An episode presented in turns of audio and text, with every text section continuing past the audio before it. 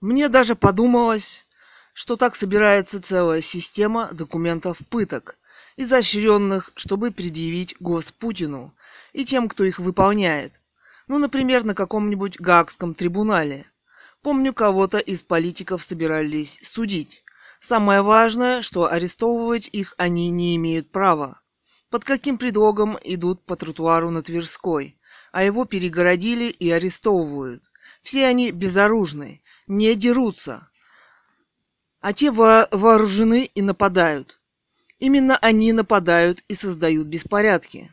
Шла быстрая зачистка группами по 100-200 человек на разных улицах около центра Кремля, чтобы не допустить шествия. В общем, весь мир увидит, что здесь происходит на самом деле в России. И весь план выстроен и подготовлен уже с 8-9 часов утра. Пропуск в центр Москвы уже тогда был закрыт. Нечаянно увидела ответ Путина на одном из интервью 2016 года, где на вопрос одного из корреспондентов про то, когда будет захоронен В.И. Ленин, он ответил, что к этому нужно подходить с осторожностью. Ну а царская семья была расстреляна, чтобы уничтожить монархию в России. Конечно, молодые барышни и ребенок при этом. А вот пролетарская обслуга, ну конечно, чтобы никто ничего не знал. Это как же юрист может такое утверждать? Вопрос. Без суда и следствия. Ну, мне думается, как сказала одна из бизнес-дам на лавочке, Цитата «Выросло новое поколение, и оно хочет жить по-новому». Думаю, что много способов пробуется, чтобы убрать и по-своему незаконный психоз и власть Путина, поставленного Ельцином. Как подбрасываются бюллетени, мы видели по ТВ. Дочь у Лаврова гражданка США, у Пескова тоже. Вполне возможно, что они могут и на США и работать по-своему, ну и так далее.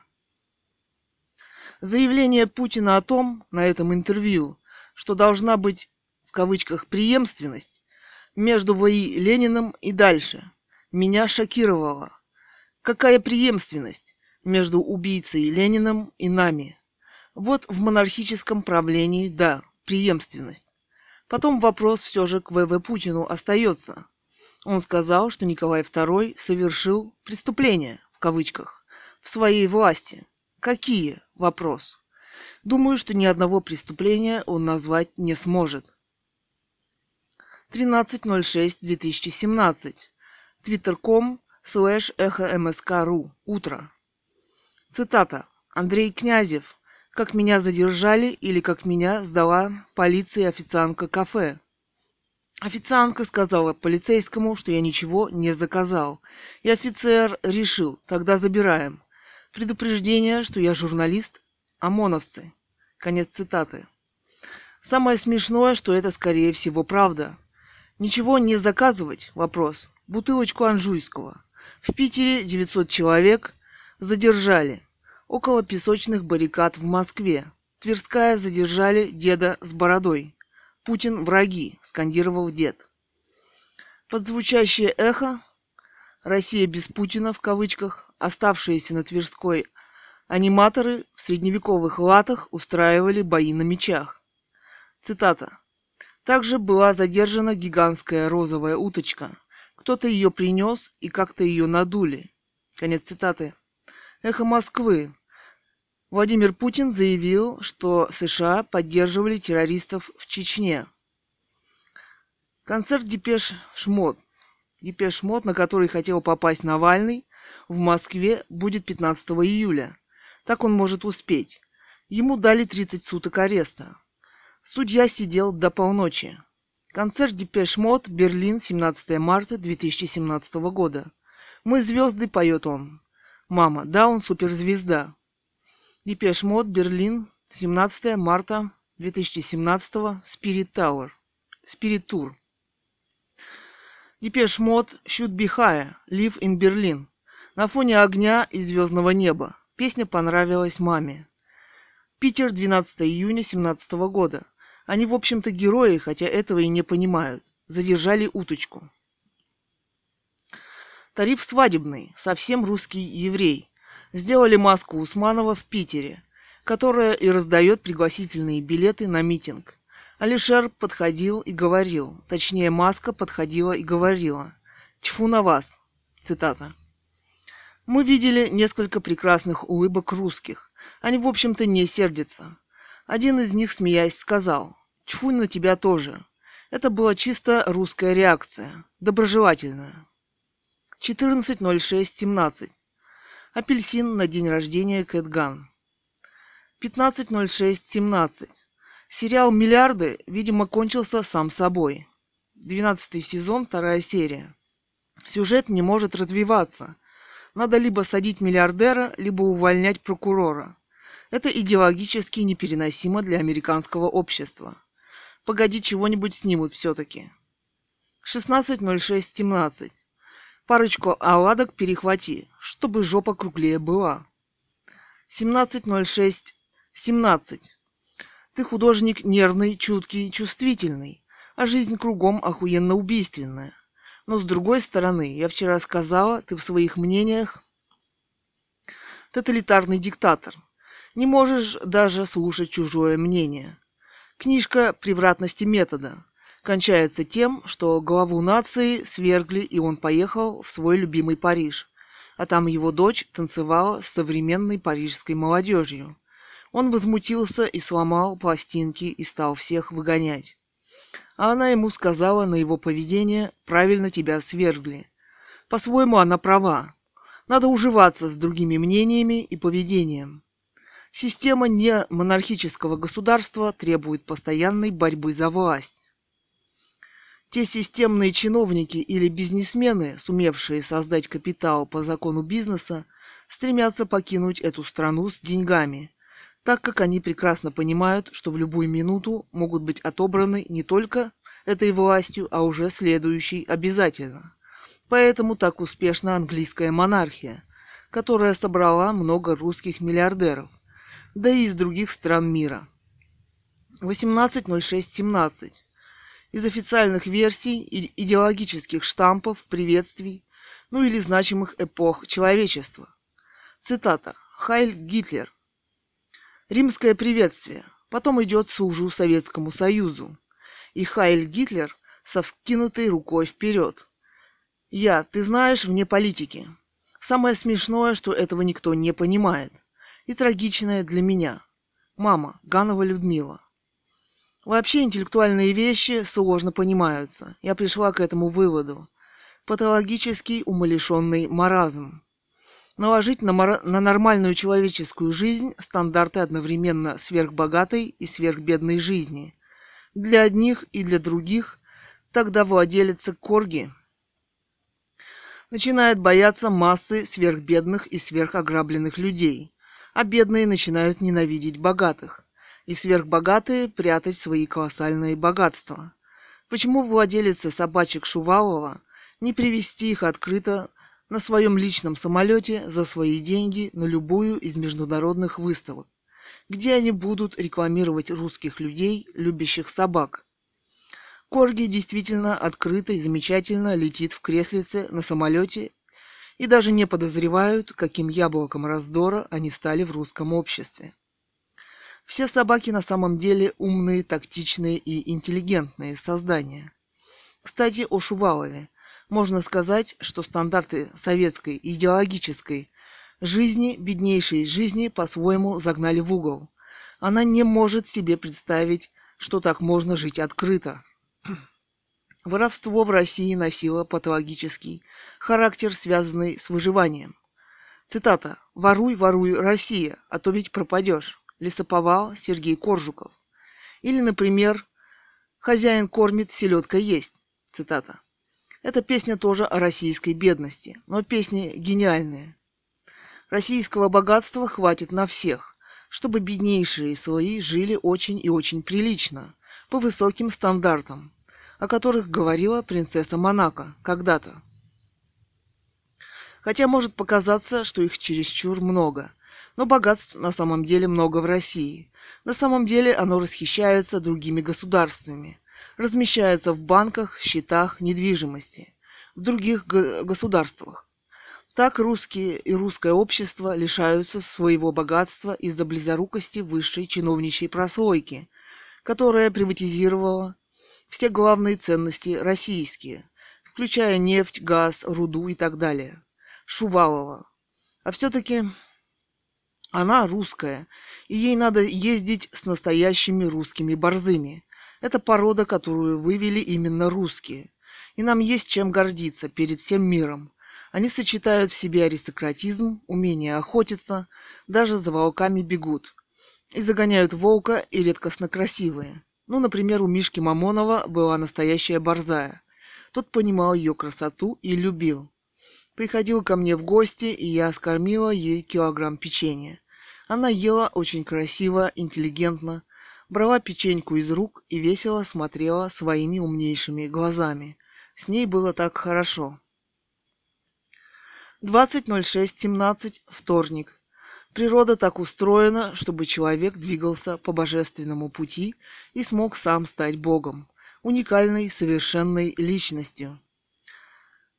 Сайт проблить.ру 23.06.17 Читала роман Станислава Лема «Мир на земле».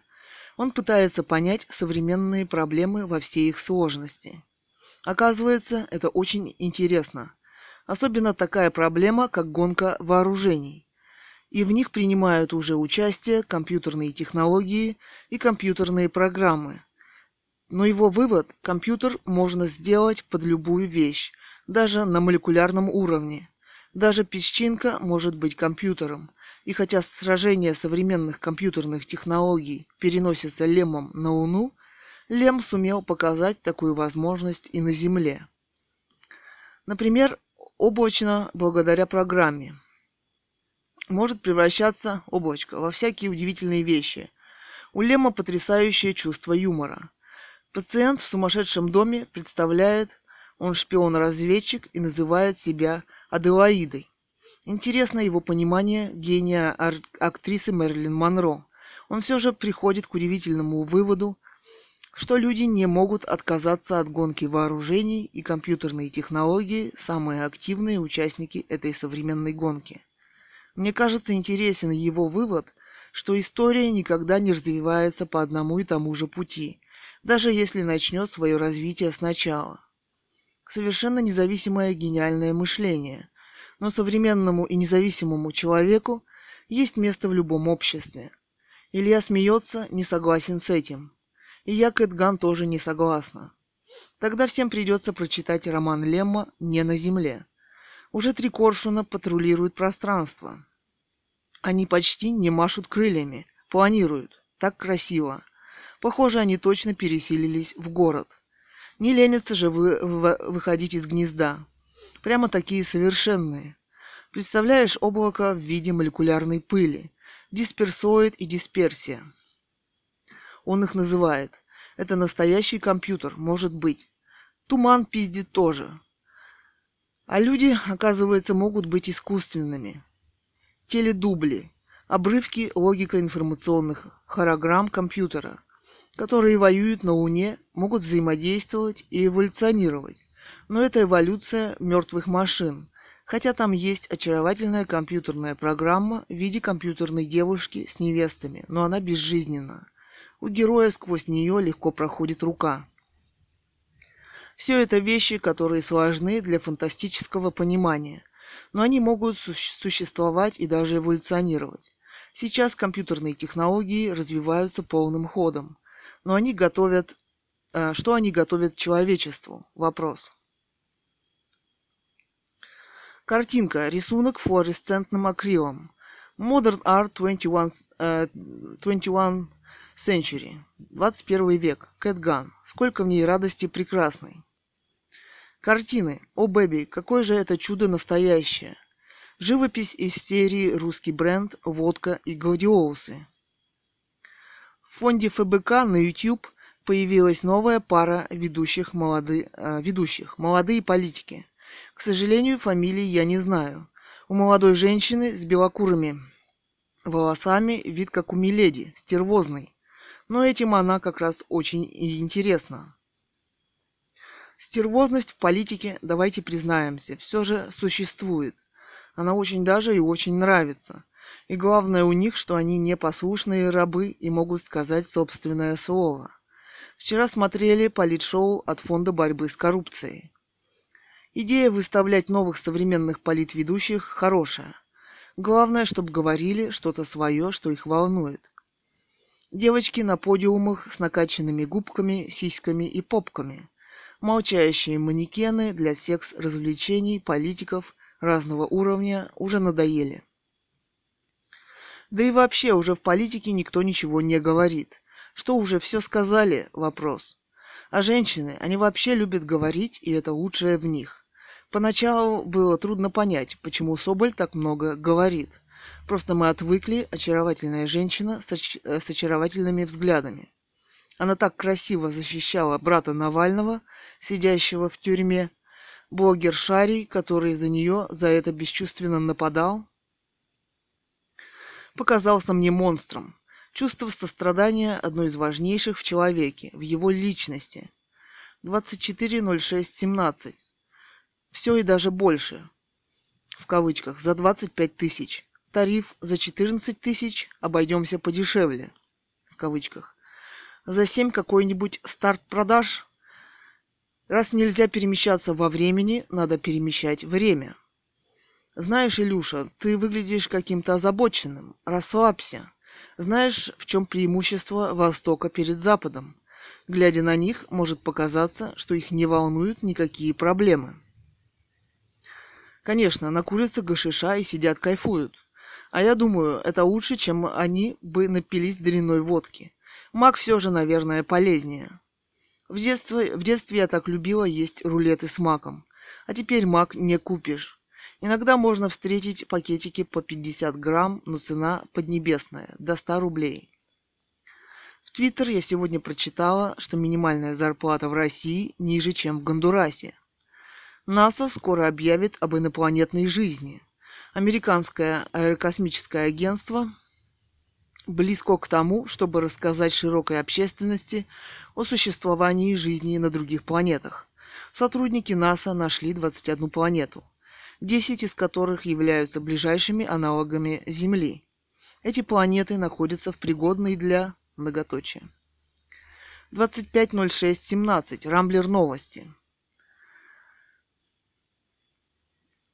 Цитата. Вдруг почему-то вспомнилось, это было в мой прошлый приезд сюда. Церемония встречи царя Болгарии. Он приезжал вон там в роскошном ландо рядом с президентом Фольером выставляя на всеобщее обозрение свою позолоченную и расплюмаженную царственную особу. На секунду мне показалось, что это мой полковник Хоффман. А оркестр Национальной гвардии у подножия Наполеоновского монумента лихо играл гимн «Плачет девушка, шумит Марица», сверкая трубами и кларнетами, на громоподобном фоне которых Опереточно попискивала флейта пиккола и звякал треугольник. «Вива Лерой! Вива Лерой!» орали граждане республики, в глубине души своей, тоскующие патроном, короном, скипетром и жезлом. Зрелищное великолепие которых едва ли заменят фраки и алые ленты президентов, благодарственно помахивающих вниз вверх своими цилиндрами. Точь в точь наши слепые нищие, выпрашивающие милостыню после того, как выдуют из темных прорезей своих. А Карин песенку «La jambe and boys» «Вива Лерой, да здравствует король». Франц. Страница 25. Превратности метода. Алёха Карпентер. Разумеется, согласился академик, однако политика сия непристойная – Э, политика с ее суматохой, партийными распрями, гнусными парламентскими баталиями рождает хаос и анархию в этой по существу разумной стране. Такие позорные происшествия, как Панамский скандал или дело Дрейфуса, были бы просто немыслимы во времена Людовика XIV, уже не говоря о социалистической нечисти, которая, как выразился наш друг Габриэле де Ануцио, заливает все и вся, оскверняя прекрасные и благородные принципы наших древних цивилизаций. Социализм. Он вздрогнул, разглядывая носки своих лакированных ботинок. Сорок королей создали величие Франции. Посмотрите на Англию, посмотрите на скандинавские страны, образцы порядка и прогресса, где грузчики работают в жилетках, а у плотников под бузами часы на цепочке. Бразилия великой страной, когда ею правил такой император, как Педро II. Друг, сотрапезник и поклонник того самого Виктора Гюго, которого вы так почитаете. Мексика, Мексика была великой, когда ее, ею управлял Порфирио Диас, постоянно переизбиравшийся президентом. И если ваша страна живет в мире и довольствии, то это возможно только потому, что ваш э, народ, видимо, более умный, чем другие народы континента. Переизбирал вас три-четыре, не помню сколько раз. Подряд, прекрасно понимая, что бессменная власть надежнее всего, гарантирует материальное благополучие и политическую стабильность. Благодаря вашему управлению. Страница 36. Алёха Карпентер. Превратности метода. Перевод с испанского. Москва. Молодая гвардия. 1978 год. Общество должно иметь определенный социальный уровень развития, чтобы оно внезапно не взорвалось в каком-нибудь месте. Кроме того, наступает в нем деградация, демографический упадок, и оно теряет возможность развития. Ганова Людмила. Школы, больницы, тюрьмы, хосписы должны быть всегда открыты для всех, и кто хочет туда прийти, что-то сделать, как-то помочь. Для этого должны составляться или вестись журналы, интернет-журналы, ими вестись. Ну, например, Микки приехал в Россию и пошел в кресты, в тюрьму кресты. А у нас туда не ходят люди, которые по работе должны это делать. Госдума, чиновники. 270617. Шато Алтай, бренд. Замок Виноградники. Политик любого ранга, который приехал в любую страну, или даже с политическим или экономическим визитом, или крупный бизнесмен, миллионер, тем более миллиардер. Протокол своего визита уже на месте должен решить, какое детское учреждение, начиная с детсада, он должен посетить, лечебное учреждение, включая больницу, включая самую бедную колонию или тюрьму он собирается посетить. И что он хочет предложить ее обладателям, начиная от, э, от игрушек для деток движущихся, кончая материальными подарками для тюрьмы. С отличного обеда, в общем, на что хватит его воображения – я бы предложила хорошее ТВ спутниковое, обучение в университетах любой точки мира. Ну, может, он хочет сделать что-то согласно желанию самих заключенных. Например, любой премьер-министр или министр культуры или любой чиновник высшего ранга. Кстати, это может уберечь любого чиновника от воровства. Шутка. Должно входить в протокол визита в любую страну. Медведев имеет виноградники не на Алтае. Отсюда мечтают сбежать все и предпочтительно в монархию, даже сам Медведев. «Мама, у тебя прошла голова?» Вопрос. «Прошла. Но сейчас опять заболела. Что-то я поспорила. Тебе дать таблетку?» «Дай. Это должно быть первое правило. Помогать, когда человек болеет. Даже когда он умирает. И ты точно знаешь, что он должен умереть. Но ты должен ему помочь чтобы он, умирая, не страдал. А они все врачи про это забыли. Сама природа создала для человека морфий. Именно на этот случай. А они ему решили вдруг в этом отказать. Они ублюдки. И все же смерти страдающих на их совести. 29.06.17. Видеоканал Медиажлоб. 01.07.17. Они находятся в какой-то такой дебильности, которые сами себя уже полностью оправдали. Многие люди консервируются в своем мировоззрении. Оно их привело к успеху, и они всегда думают, так дальше и будет. У обывателя очень обуженные мозги, причем он агрессивен, ничто другое не приемлет. От Вин Пикс Дэвида Линча. Обыватель такое и пяти минут смотреть не будет. 020717. Не выдержав лобовой атаки, Цитата. «Не выдержав лобовой атаки, академик обернулся лицом к главе нации». Все это правда, печальная правда. Но есть один нюанс, господа, французский. И затем, после долгой торжественной паузы, он напомнил, смачно и звучно произнося каждое имя, что Франция подарила миру Мю Монтеня, Декарта, Людовика XIV, Мольера, Руссо, Пастера. Президент хотел было ответить, что несмотря на свою более короткую историю, его континент тоже успел породить борцов за свободу и святых, героев и мучеников, мыслителей и даже поэтов, которые модифицировали, правда не лучшим образом, литературный язык Испании.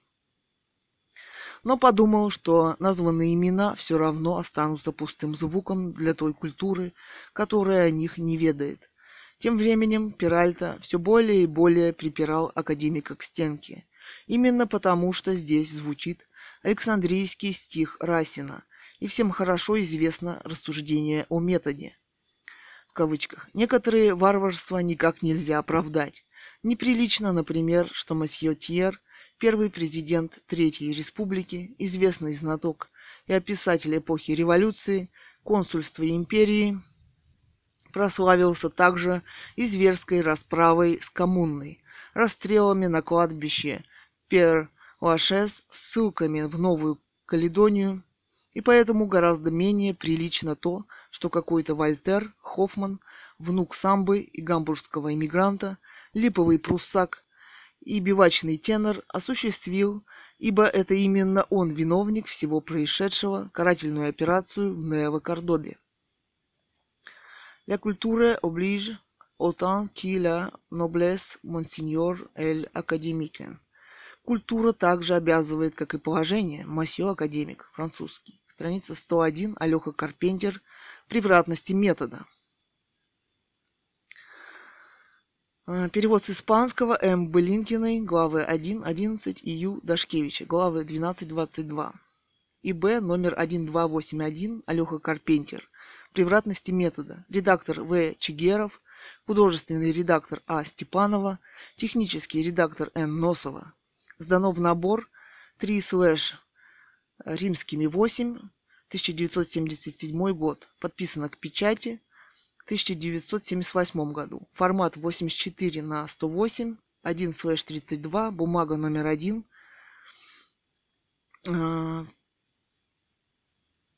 44, 44 изд, тираж 50 тысяч, цена 2 рубля 10 копеек, ТП 1977, номер 278, заказ 1320, типография Ордена Трудового Красного Знамени, издательство ЦК ВЛКСМ «Молодая гвардия».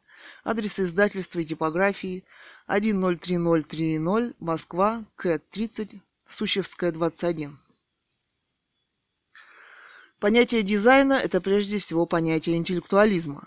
Многие этого не понимают. А понятие авторского дизайна – это для многих людей понятие вне досягаемости понимания. Но в связи с отсутствием образования и мышления. Наше образование – просто настоящий кошмар. Я уже как-то писала, что физику надо изучать по тем популярным книгам, которые оставил нам Альберт Эйнштейн, а не по тем, которые неизвестно кто написал – Искусство не служит политике, и настоящее искусство ей не служило. Именно о проблемах искусства говорил Бродский в своей Нобелевской речи лауреата, а не о том, какой кошмарный политический строй в России. Красота привлекательна для умных людей. По-моему, граф Шувалов создал театр крепостной в своем поместье, а потом женился на его лучшей актрисе, которая была крепостной и просил разрешения у царя жениться на ней. Красота селекционирует саму себя, именно с ней. Когда люди садятся на одну и ту же идею и начинают ее безбожно эксплуатировать, то это всегда очень и очень плохо кончается. Сами-то перестали в нее верить. Коммунистическая идея, капиталистическая идея. Должен быть у каждого путешественника на руке браслет, который может послать сигнал спутнику, если путешественник попал в аварию, бедствие и так далее. Должна быть международная организация, которая спасением этих людей должна заниматься. В этом браслете должна быть кнопочка.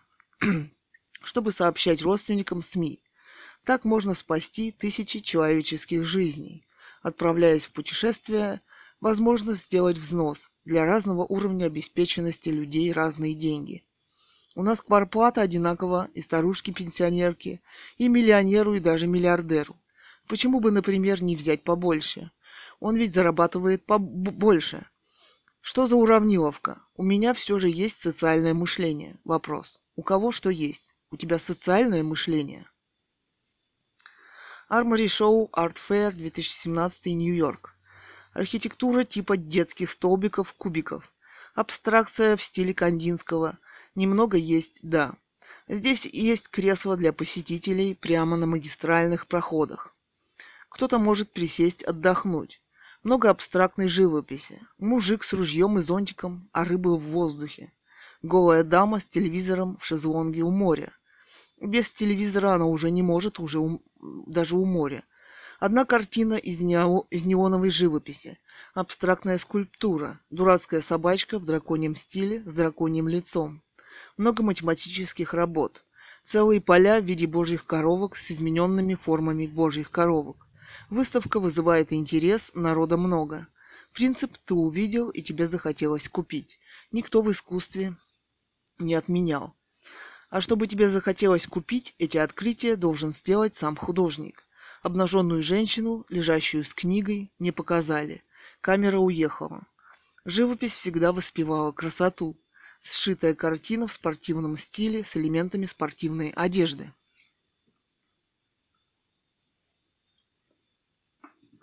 010717. Писатель – это светский человек в обществе. Он может высказаться по какой-то проблеме, которая существует в обществе или представляет общественный интерес, или которая обсуждается на каком-то ресурсе в интернете. Но это просто его точка зрения из многих других, которые высказываются в ходе этой дискуссии. Предъявить ему какие-то обвинения или обвинить его в чем-то совершенно невозможно – в этом преимущество писателя перед политиком или перед партиями, которые ведут борьбу за власть.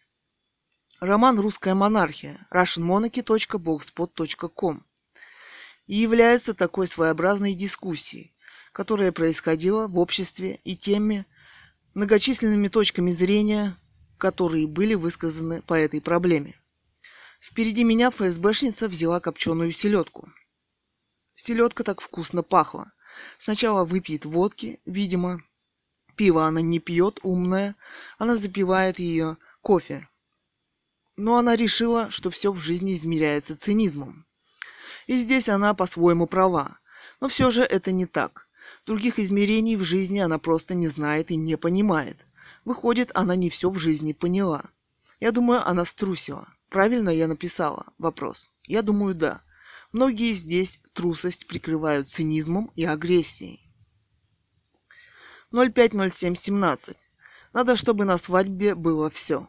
У жениха должна быть и машина, и золотые часы, и жених красивый, и хрен большой. 13.02.17. Любая революция незаконна и поэтому заканчивается кровью. Эрадзинский. Первый канал Познер. 1861. Отменили крепостное право в России. Сталин. Ну, он боролся за власть, он был политик. О Сталине Радзинский. Жаловать и казнить своих холопьев мы велены. Иван Грозный. Мария Стюарт, дальняя родственница императрицы, начала фразу. Цитата. «В моем конце мое начало». Радзинский, цитата. В той мученической казни, которой умные большевики подвергли тогда царскую семью, и было начало возвращения этой семьи в Россию. Было начало того, что мы наблюдаем сейчас. Они ошиблись. Конец цитаты. 060717. Вчера мы смотрели по интернету выступление Эродзинского по поводу его расследования гибели царской семьи 16 на 17 июля 1918 года в 1918 году в Екатеринбурге. Он серьезный писатель-историк, талантливый, и слушать его выступления очень, очень, было очень интересно. Прежде всего, он пытался передать впечатление страшной незаконной казни, совершенной именно Владимиром Ильичем Лениным, Ему удалось найти последнюю телеграмму Юровского, который руководил этим расстрелом именно в Ленину, о том, что он выполнил то поручение, которое ему было дано именно Лениным.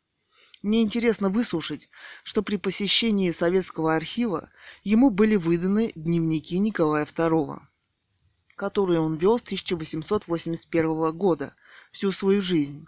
Собственно, никаких больше никаких документов, хранящихся там, ему не было предоставлено, о чем он очень жалел. Он кончил историко-архивный институт, и у него был профессиональный интерес к документам. Я в этом увидела своеобразное подтверждение мысли о том, что именно дневники Николая II во многом сфальсифицированы. Дневники ведь ведутся для того, чтобы записывать интеллектуальные мысли, которые рождаются у человека, а Николай II был высококультурным и образованным человеком. Он только разговаривал на, четв... на четырех языках. В фильме «Матильда», в котором рассказывается о, о возможном увлечении Николая II балериной Ксишинской в молодости, я посмотрела трейлер этого фильма в интернете и подумала о том, что царь отличался редкой красотой.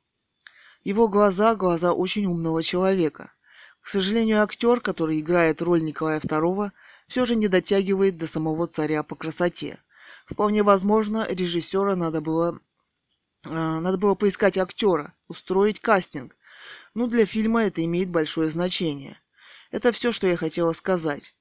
Там под видео можно было оставить комментарий, и мы оставили несколько, в которых написали, что мы 7 лет назад участвовали в дискуссии русской общественности на радиостанции «Эхо Москвы», связанной с монархией, как института управления государством. Самое важное в нем, что он без, бескровный и в нем не нужны никакие революции. И написали об этом книгу по поводу этой дискуссии, где высказаны самые разнообразные точки зрения. Написали книгу «Русская монархия». литература-21.ру слэш russian-monarchy.html Смысл революции, совершенной большевиками и Лениным, совершенно непонятен, кроме захвата им личной власти. У России были самые высокие темпы развития страны в мире на тот момент. Интересно его замечание про «кровавое воскресенье» в кавычках. Что шествие, которое было организовано ко дворцу царя 9 января, носило страшный и провокационный характер. Самого Николая II в Петербурге не было. Он считает, нужно дальнейшее исследование этого вопроса. Он сказал, что во всем этом много неясного и непонятного – вспомнили про встречу Шнурика с Познером. Кто-то из блогеров написал в комментах, что лучше им было не встречаться, не разговаривать. Они просто тупеют друг от друга. Из блогеров любили смотреть блоги «Не магия», косят под кемеровских ребят. Смешно было, как они обсуждали, что Баста после их выступления решил приехать в Кемерово, найти их и поговорить с ними. У них отличные шутки часто. В политике, как и в жизни, много смешного по-настоящему. Баста застрял в 90-х по мышлению. Впечат... Э, впечатление чисто от мафии. Особенно, когда сидит в кожаном кресле и в шапке. Это вообще-то что-то. Потрясает его коллекция кроссовок, современного прикида, коллекционных картин про Сталина и Ленина. В этих картинах нет ни эротики, ни, ни секса. Эти картины редкостны по интеллектуальным вопросам и вождям революции. Вообще вожди способны заниматься сексом и эротикой? Вопрос. Свадебная фотография от alтай-свадьба.ру. Доверьтесь профессионалам. Здравый смысл – это не юридическая категория. Или а что-то рецидив. А мама захотела написать рассказ или роман с названием «Рецидив». Я. Яндекс – это бандитская контора. Хрю, мама, я не знаю. Я в России, разве может быть что-нибудь не бандитское? Илья привез с дачи, по-видимому, козлобородник. Желтые яркие цветы к ночи закрываются, а утром я вижу снова расцветает. Так, э, Яндекс это бандитская контора, хрю мама, я не знаю. Я в России разве может быть что-нибудь не бандитское? Вопрос. Илья привез с дачи, по-видимому, козлобородник. Желтые яркие цветы к ночи закрываются, а утром я вижу снова расцветает. Можно к осени увидеть, как сверху цветка целая шапка пуха, и как только подует самый небольшой ветерок, парашютики начинают торжественно и волшебно лететь в свое новое путешествие, в новую жизнь. Все это потрясает. У них тончайший запах, который трудно передать, его богатство, тончайший аромат. Вчера в одном из фильмов рассказали о, о новом поместье Путина в Геленджике. Вопрос. 17 га на скале. В общем, архитектурный комплекс из трех частей. Всего их около 20. Четыре официальных. У остальных президентов крупных держав по одному. В фильме рассуждали о том, что кто в состоянии принять Путина за границей и как отнесутся к его богатствам. Например, Лужков под Москвой имел поместье из доброй сотни гектаров, но часть денег отмыл через свою жену Елену Батурину. А у него вид на жительство в Австрии вопрос не зашкалило. На ночь вся высокая стрелка со множеством цветков закрывается, а утром они раскрываются, и к ним прилетают пчелки, шмели, ну и, конечно, их красотой должен любоваться и понимать человек. Я думаю, мы ее плохо понимаем. Бийск в выставочном зале, то выставка бабочек, то обезьяны, вот теперь акула. Поллета рекламируют. Мама, бедная, это надо же так попасться неудачно, про акулу. Вот дыни можно будет взять, когда она опустится в цене. В том году ждали, но она так и не опустилась. Вот видишь, выгодно как. Вижу, я просто потрясена. У ручках гелевых по 10 рублей. Вот поэтому америкосы везде с ними ходят. С кем? Да с кофе. Дело в том, что Нью-Йорк – это огромный каменный колодец. Там, видимо, тоже скапливается жара, а кофе постоянно подпитывает. Цитата. «И город делает себе большой стриптиз». Еще цитата. «А наша Риточка прикрылась ниточкой и всем мужчинам предлагает take me please». Я вот поразилась. Он приспособлен для жизни. Там много тенистых кафе уличных. Много удобных, просторных парков, ухоженных, со скамейками, со, сту- со статуями. Рядом с улицами шумными и рядом с морем центральный парк. Тоже место, которое активно посещается нью-йоркцами. Городская культура там тоже выше нашей. «Белый воротничок» – хороший сериал про искусство, про ФБР. Правда, там пиздили все искусство. Но это скорее искусство для дизайна квартиры. Здесь, в России, кому перепродавать искусство. Здесь нет понимания и культуры. Здесь нет мало частных современных стильных вилл, в которых предметы искусства обязательны. У Медведева на предполагаемой вилле Медведева обнаружили с дрона две скульптуры по стилю похожей на греческую богиню. Весь интернет стал спорить, что за скульптура и кто ее автор – на виллах и коттеджах нашего Бамонда это невозможно вопрос. У нас пока обсуждается, кто что ест в Инстаграм, лобстер с белужьей икрой, дочка пресс-секретаря президента Пескова. Все увлечены сейчас жратвой после окончания советской власти. Жратва, жратва была хорошая, но мало, и оставила хороший след и воспоминания о ней. Но сейчас Бамонт жрет икру такого низкого качества, что выглядит просто кошмарно. Сейчас мимо балкона пролетал городской орел. Сердце начинает волноваться, когда он начинает заходить виражом на полете. Красиво необычайно. 15.07.17. Суббота. Смотрим Twin Peaks, девятая серия. Музыка все же имеет всеобъемлющее значение. Сериал Дэвид Линч заканчивает музыкой. Мечтая и слушая музыку, человек выглядит намного интеллектуальнее. 18.07.17. Цитата. «Так ведь история, она все равно свою возьмет. Как ты ее не переиначивай. Как не гни под себя». Даниил Гранин. Картина. 19.07.17. Видео. Первый в мире силиконовый мужчина. Гиперреалистичная секс-кукла. Канал «Знаменитые люди». У Станислава Лемма есть рассказ, посвященный искусственным женщинам, которые выпускаются на производстве. И он интересно и смешно описывает все проблемы, которые появляются в обществе с их внедрением и появлением. Станислав Лем был писатель-фантаст, казалось бы, совершенно далекий от реальной жизни, Но оказывается, он прекрасно видел впереди пути развития этого общества. И таким образом он прекрасно доказывал, что писатель-интеллектуал лучше разбирается в обществе и его проблемах, чем политики, которые сражаются за власть в нем. Эта борьба за власть часто носит личный корыстный характер и неумный. А еще самое опасное в ней, что она часто замешана на крови. Власть, оказывается, может сводить человека с ума, и они этого даже не подозревают.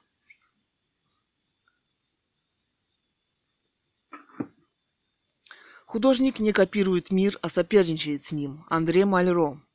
Что такое поэзия? Я понимаю, что такое поэзия. Это интеллектуальное образное мышление. Ганова Людмила. О проблемах современности. Разговор. Мама болеет. Я. Ты у нас самая умная. Мегамозг. Мама. Какая я умная-то? Видишь, в каком Г сидим? Я. Ты самая порядочная умная. Мама. Хоть поправился. Поставили пять уколов. Голова понемногу стала проходить. Я, ребята, жру соль, как стерва, и не слушаюсь вас совершенно. Илья, он ангел, который пытается спасти меня. Интересно, кто у нас Катерина? Я думаю, она со своей поэзией Архангел Гавриил, тот, который вострубил в трубу. Мама, она гениальный поэт и пытается сказать этим людям правду о них. Но люди, но люди не хотят ничего слушать или понимать. Они хотят мимо этой правды проскочить в своей жизни. Я думаю, им не удастся. Все? Вопрос. Наверное, все. Архангел Гавриил смотрит на них печально. Без правды свою жизнь прожить нельзя. Оказывается, нельзя. Запиши слова. Нормально сказано. Мама, хорошо бы сделать балет Мумба-Юмба, где балерины в пальмовых юбках, в пачках, балетные туфли. На тапочках у нее были кокосики приделаны. И обязательно прицеплен хвост, слово неразборчиво. Балет я бы назвала пальмовый, ра... пальмовый рай или кокосовый рай. Они бы танцевали около священного огня – Балет бы символизировал экологическое равновесие с природой, которая кормит человека и дает ему жизнь. Природа должна остаться для человека священным понятием.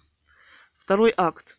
Там был бы проложен ручеек с камешками, шалашик, восход солнца, ну, любовь там каких-то молодых людей, не геев, девушки и юноши только. А что красиво, да, Кать?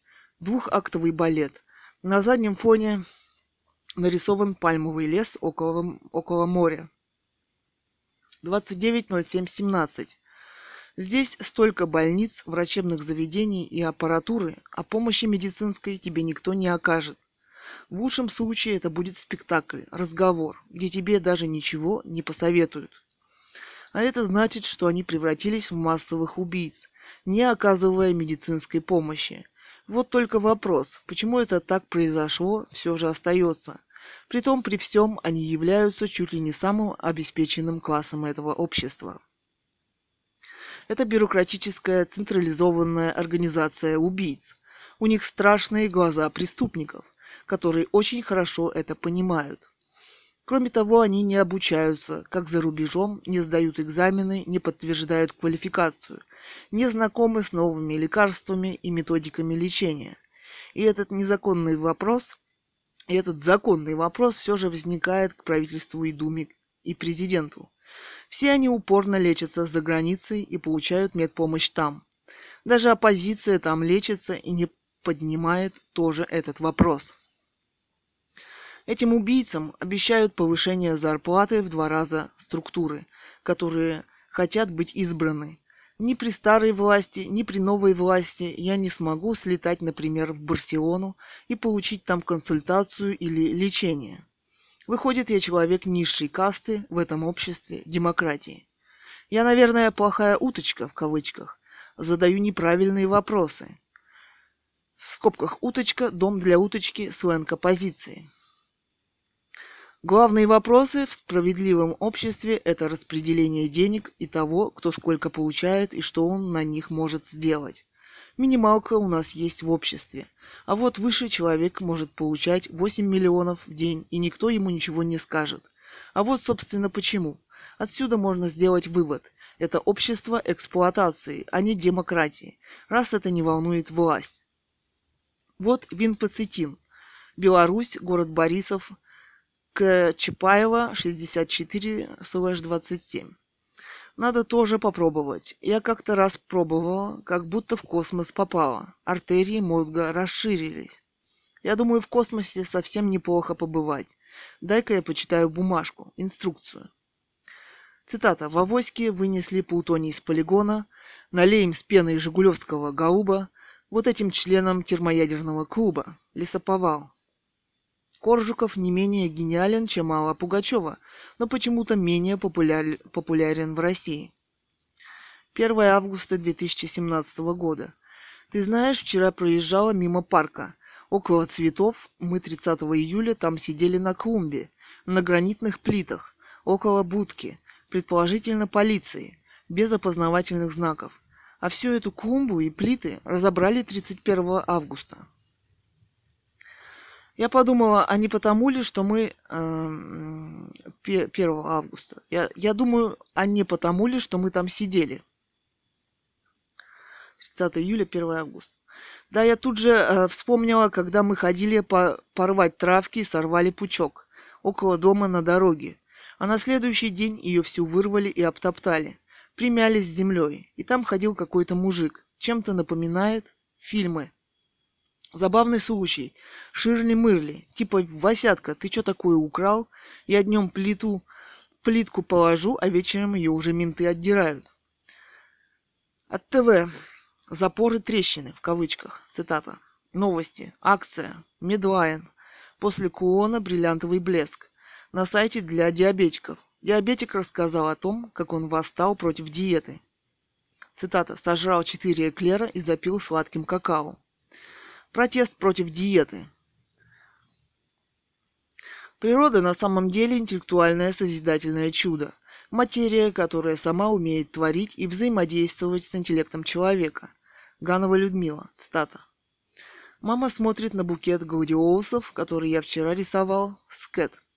Кэтган поэт. Один посвятили Мик, Микки Рурку, другой маме. Очень светский молодой человек. А второй я попросила посвятить мне. Гладиолусы фиолетовые с белым сердечком, довольно-таки редкий цвет. И несколько алых, один сорт смесь с орхидеей. Я долго думала над тем, что несут с собой цветы в жизнь и зачем их создала природа. Цветы они, в них есть большой момент абстрактности, и они заставляют человека задуматься о совершенстве в жизни. Вопрос о совершенстве на самом деле один из самых сложных вопросов в жизни.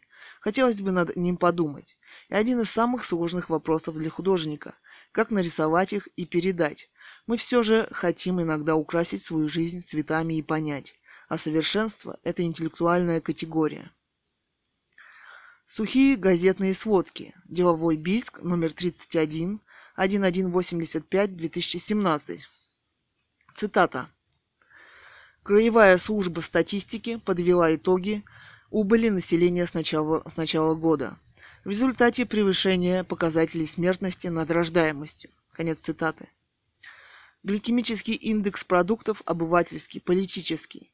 Лучше всего говорят о политике те, кто ничего в ней не смыслит, потому что они не преследуют никаких политических целей. Все их передачи политические – это жуткое вранье.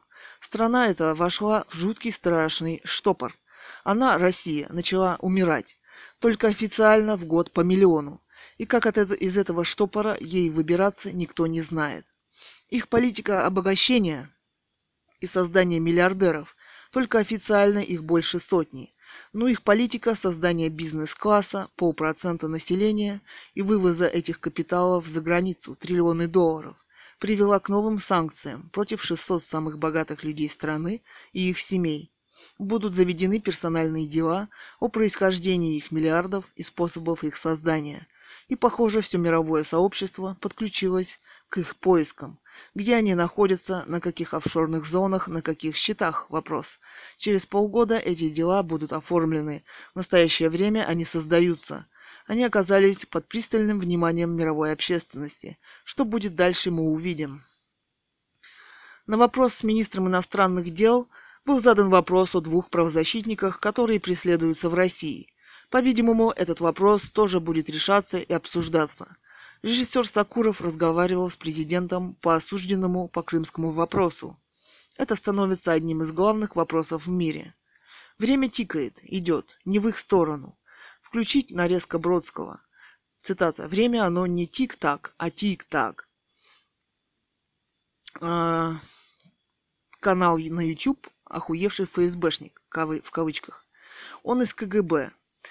Плавно перетек в ФСБ. Раньше в КГБ пытки были более человечны. К вопросу, кто лучше. Дочка Пескова. Она путает судопроизводство с судостроительством и живет в основном во Франции. Ей самой придется все же ответить на один вопрос. Откуда у нее миллионы и миллиарды долларов? Ей уже 19 лет. И ей посвящен ролик «Не магии». И она будет отвечать на этот вопрос. Что такое законы шариата, я и не знала Бэби. Показали, показали Путин встречается с типа главой Ирана. Одет в чуму и тогу. Дело в том, что в Иране законы шариата официально правят. Религия и закон, видимо, одновременно. По законам шариата мужчины могут собраться и забить женщину, если она нарушила один из законов шариата. Например, собраться прилюдно на площади. Сказали, недавно такое событие произошло. Но даже если она изменила своему мужу, ей, у него-то целый гарем, надо жить по-светски, по-современному, развестись ей с мужем и все. Например, Владимир Путин со своей Людмилой развелся. Даже шутил, я слышала, что надо снова выдать ее замуж. А потом он и о себе подумает.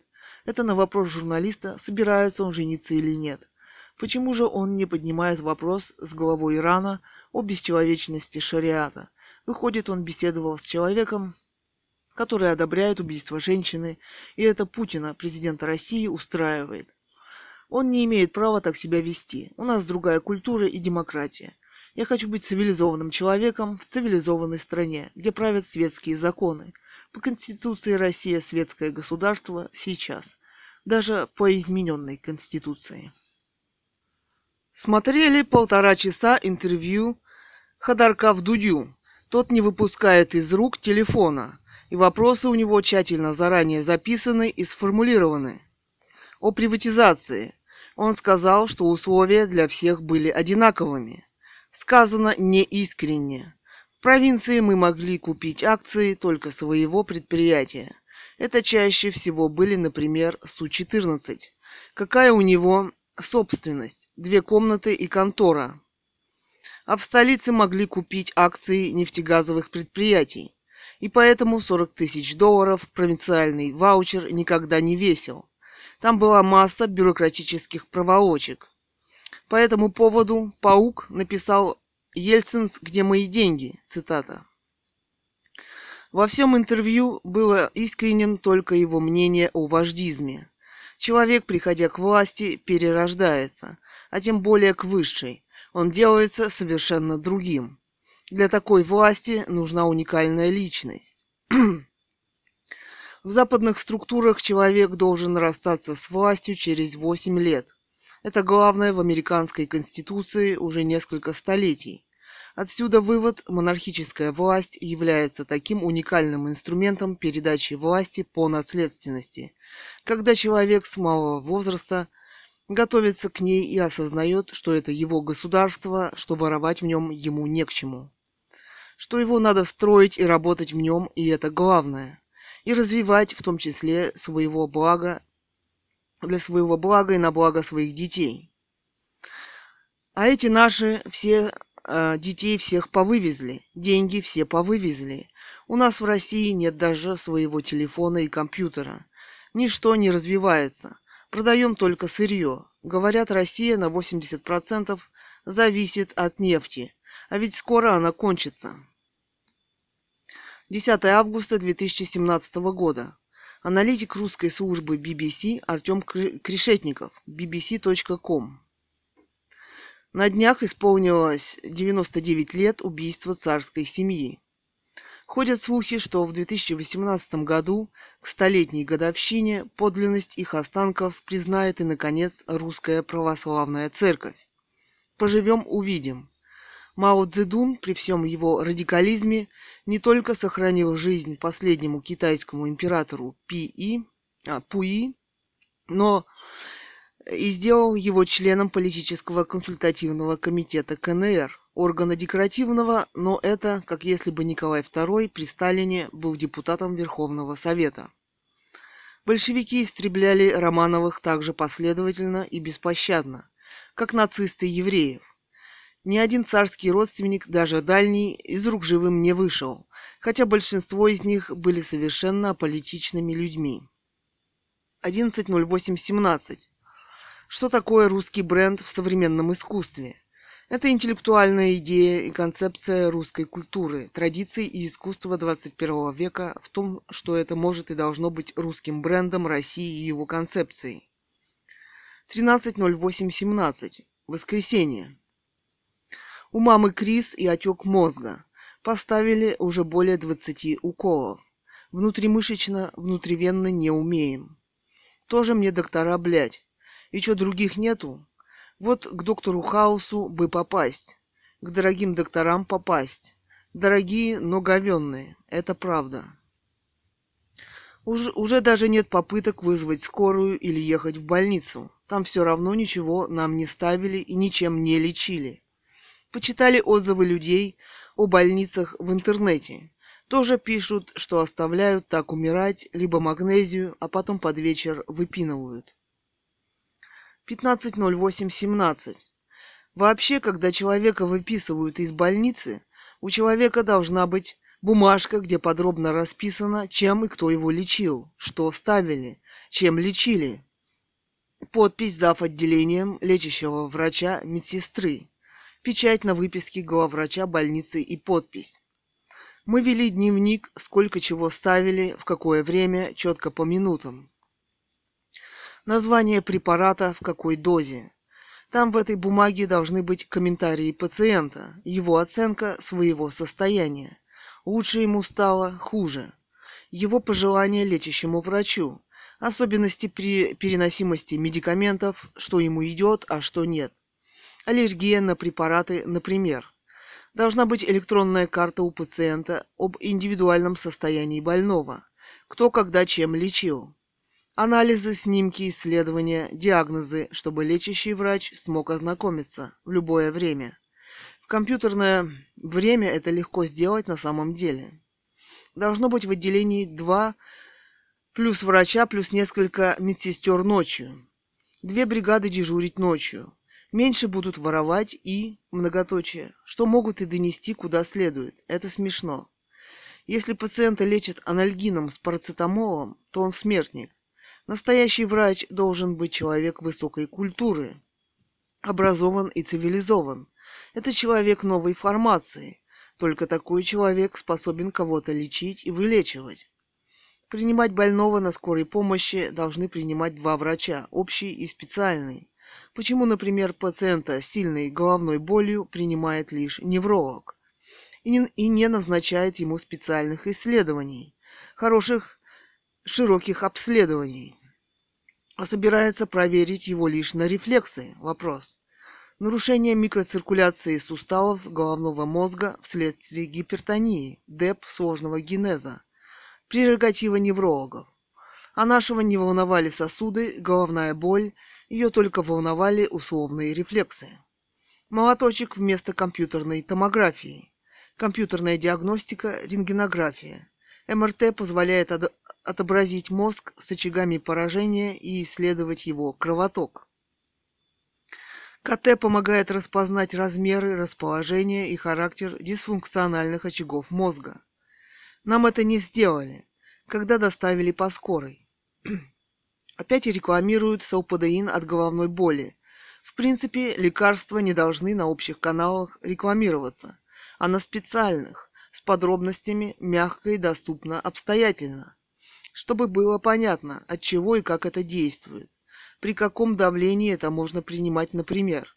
Головная боль возникает чаще всего либо при слишком низком, либо при слишком высоком давлении. Так чтобы при нормальном это вряд ли и поэтому лекарство не может быть просто от головной боли. Тем более с кофеином, вместо кадеина, например. Зачем туда воткнули кофеин? Вопрос. Может, у разработчика лекарств было низкое давление? Вопрос. У мамы, к примеру, начинается повышаться давление, идет отек и нарастает боль в мозге. Поэтому кофеин – это многоточие. Ну, например, часто при болезнях печени советуют не есть жареную картошку. Врачи, терапевты и так далее. На самом деле этот совет совершенно несостоятелен. Можно нажарить оладьи или другого чего-нибудь. Нужна комплексная обучающая диета в соответствии с заболеванием пациента. У многих нет компьютеров. Должны быть отпечатаны брошюры, книги, книги с рассказом о продуктах с гликемическим и калорийным индексом, э, что с чем и как есть, о лекарствах и так далее. И коммерческие врачи, терапевты могут и должны выдавать их на приемах, а не советовать на платных приемах и визитах не есть жареную картошку. Клип Styles Major Music 2017 YouTube. DK Dam Prot Анки Ричи. Видишь, эта тёлка, похоже, была у пластического хирурга. Сиськи большие. Она еще не понимает, что это некрасиво. И он не понимает в клипе. 16.08.17. Время 12.04. Вперед страна зовет. Куда это она зовет, интересно. Да, лозунг командный. Огородились, придумали страну, какие-то законы, правила, идеологию. Кто не согласен, тех убивают. Все сидят, как кролики по клеткам, испытывают чувство национального патриотизма и готовы даже воевать с другими землями. Похоже, мы уже давно маниакально, неисправимо больны. Кроме идеи, чтобы все жили хорошо, других идей в обществе быть не может. Не должна идеология приносить страшный вред и войны из-за несовместимости идеологии с реальностью. Мама, Врач он должен сражаться за своего пациента до конца, а если он его бросил, он убийца. Цитата Гановой Людмилы. Природа его не зря создала. Она хочет взаимодействовать с человеком, но он этого не понимает. Она хочет жить в гармонии с человеком, ведь мы же ее дети. Интеллектуальное понимание картины, которая создана художником, это очень важная художественная заключительная часть оценки произведения. Того, для чего она создана. Цитата Гановой Людмилы. Смотрю, как черный самовар с пионами Ильи Цурикова. А рядом висит, висят абстрактные огоньки, а рядом висят розы, водка, сыр, кэтган, где очень много абстрактных моментов. 17.08.17. В природе на самом деле все стремится к общению. Собаки за окном на зеленке в частном секторе перелаиваются через забор. Кузнечики тобой интересуются на природе. Когда ты сидишь на травке, обязательно на тебя весело смотрит какой-нибудь или ящерица рядом выползет погреется с тобой на солнышке. Поставили капельницу внутривенно, научились. Прокапали натрий хлорид с магнезией 10 мл 250 мг на миллилитр. 200 миллиграмм. Натрия хлорида инфузия. Стало легче. У мамы не болит голова. Сейчас 13.48. Ты туда приезжаешь в больницу, и тебя пропускают по строго определенной схеме. Тебе ни анализов не делают, ни историю болезни, не задать какой-то вопрос ты не можешь даже. Родственников тут же выгоняют, чтобы не было свидетелей их преступлений. Я думаю, что они прекрасно понимают, что они законченные убийцы. Ты не можешь с ними поговорить ни о какой волнующей тебя проблеме. Над тобой тут же начинают измываться и издеваться. Они отказывают тебе в исследованиях и говорят, что они тебе совершенно не нужны. Если они правы и мне ничего не нужно, то почему я сижу и мне плохо? Они очень хорошо научились издеваться и измываться пользуясь правом, что они специалисты, а ты нет. Ну, собственно, посмотрят, сколько из тебя взятку можно взять. Это обязательно входит в их прощупывание, в их разговор метафорический. А потом, если ты не согласен с такими условиями игры, тебя тут же выпроваживают, якобы ты обманщик и позорник. А вместе с тем они прекрасно понимают, что перед ними сидит умирающий человек, которому осталось жить всего несколько часов. Эта больница ЦГБ на самом деле превратила, превратилась в умный в кавычках и страшный концлагерь. Он даже пострашнее, чем Освенцим. Он был проще и примитивнее. А тебе осталось, может быть, несколько часов жизни, и ты в этой агонии не можешь найти верное решение, потому что в этом обществе отсутствуют самые элементарные культурные знания и медицина. И они весело улыбаются тебе вслед, когда ты уходишь умирать снова домой.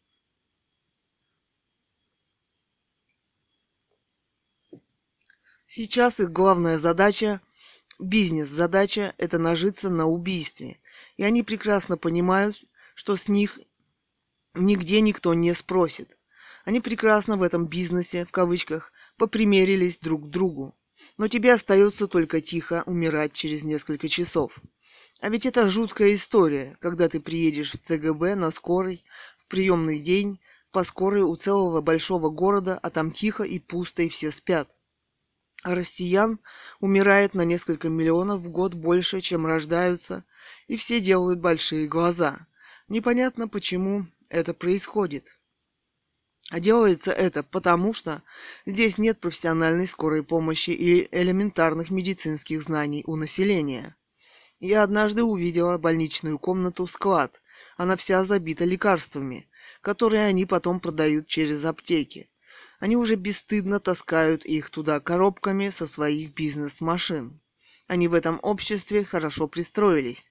Я как-то видела троих мужчин э, с «Жигуленка», которые тащили к служебному входу коробки с медикаментами, лекарствами. Они уже настолько обнаглели, что делают это не таясь. Да и бояться им нечего и некого в нашем сплошь набитом силовиками государстве. Меня, кстати, поразили эти коробки до потолка в ЦГБ, складе, которые никогда не будут поставлены настоящим больным, где следователи, менты, ФСБ, следственные различные комитеты, прокуратура, министр здравоохранения, вопрос и так далее. Они занимаются политическими преследованиями против тех, кто может хоть слово сказать против этого. Для них ты враг, которого надо уничтожить, чтобы они прекрасно жили. А мы три дня учились, чтобы поставить простую внутривенную систему. И, наконец, сегодня первую поставили. А ведь две-три современные системки прекрасно могут спасти человеку жизнь. А главврач этой колоссальной больницы, оказывается, занялся собственным бизнесом. Открыл на территории госбольницы, государственной больницы, частную дорогую клинику, вот и сосунки, и телочки прыгают в, э, в дорогие джипики, думают, что им что-то достанется. Для этих уличных сосунков эти телочки просто ходовой товар, и они самоуверенно ездят по этому умирающему городу. 18.08.17. В этой стране игра идет уже давно по другим правилам, по правилам смерти. Только одна она принимается в расчет – даже малейшая попытка изменить ситуацию здесь ни к чему не приводит и не принимается в расчет. Все идет только с позиции силы на любых условиях, на любых уровнях. Но уровень силы выглядит по-разному, кто чем владеет. Они все думают, что они как-нибудь выкрутятся. Уровня трагедии, который здесь в России происходит, они на самом деле не понимают и его тщательно скрывают. Здесь уже давно принято одиноко и тихо умирать, когда кто-то посчитает, что ему пришло время умирать. Чтобы он не сболтнул из того, что он знает. Мир подошел к другому пониманию истории и исторических событий. Каждый должен в истории сражаться за себя. А у нас неудачи пошли. За себя мы не сражаемся и ничего не делаем. Власть делает человека чудовищем, а не только консерватором, как считает Ионеско она начинает прилипать к рукам до самой смерти, потому что она открывает возможности колоссальные для личного обогащения и для бесконтрольного применения ее к другим и почти ко всему населению. Просто начинает казаться, что нужно заткнуть того, кто что-нибудь где-нибудь сказал и уничтожить. А в институте наследственной монархии передачи власти все это полностью отсутствует. И это очень умно по сравнению с модной демократией, когда никто переизбираться не захочет.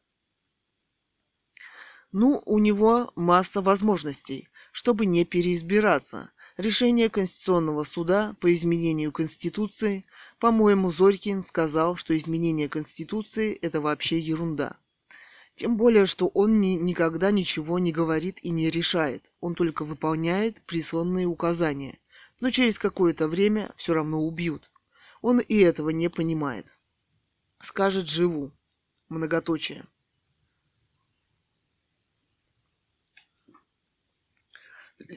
Для него сделался самым главным респектабельный образ жизни. А вот если бы он отказал, это, может быть, спасло его и его семью.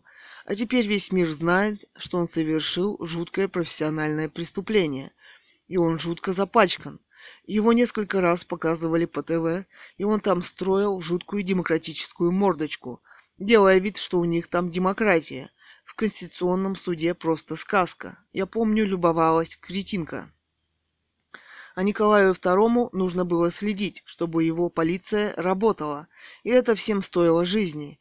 Ему бы ладно всей его семье. Надо, чтобы полиция работала идеально. И надо свой рабочий день, раз уж раз он уже царь, что, где, не выполнено и почему. Как это удалось собрать какой-то крестный ход? Вопрос. Значит, его подставили. Кроме того, у него сидело в Госдуме официально несколько партий с разными идеологиями. И как это Милюков в своем выступлении в Госдуме посмел оскорблять его жену. Якобы у нее есть партия власти. Немецкая, она же немка по происхождению. Он допустил профессиональные нарушения работы Думы. Он должен был выступать по вопросам партии своей. За это ему нужно было предъявить обвинение и посадить в тюрьму. Разошелся, разошелся как? Он тоже мнил себя на место царя. Они все там хотели на место царя. Об этом написала Зинаида Гиппиус под созвездием топора. Уровень книги, которая у меня есть, говорит об очень среднем интеллекте а его ложные выступления в Думе о том, что он абсолютно непорядочен. Кроме того, он смог эмигрировать и жил, по-моему, в Германии, где он долго и нудно рассказывал о себе, а рассказывать ему было нечего. Это какое-то, знаете, бледное повествование. Вроде жил-то он неплохо, но вот что-то не хватало ему по жизни. Все жалуется, жалуется. По сути, это очень интересная книга предателя на самом деле. У него там есть воспоминания о том, что, ну, хотя бы красная власть Гитлера скинула с России, победила. Гитлера скинула э, с России, победила. Король там сказал высочайшая особь с высочайшим интеллектом, который будет заботиться только о процветании, достоянии собственной страны, а не только о том, что сможет посадить Пескова с его сыночком или нет – да и что толку садить Аболтуса? Кстати, он на него совершенно не похож. Кстати, его дочка на него тоже не похожа. И отличается непробиваемой тупостью в выступлении. Вид у нее совершенно больного человека. Такой вид бывает у больных наркоманией, больных спидом. Э, спид, гепатит, ну она лечится, конечно. Мысль о том, что будет посажен Песков, меня как-то не вдохновляет. Надо, надо заниматься другими делами, в государстве и, и в мире. Да и посадить его и найти даже будет крайне трудно. У него крайне много документов, денег, недвижимости и островов. Сейчас мода пошла в интернете, залетали, наверное, да на продажу островов и островков. Кстати, в мире существуют роковые группы Enigma, Голубые мальчики, Bad Boys Blue.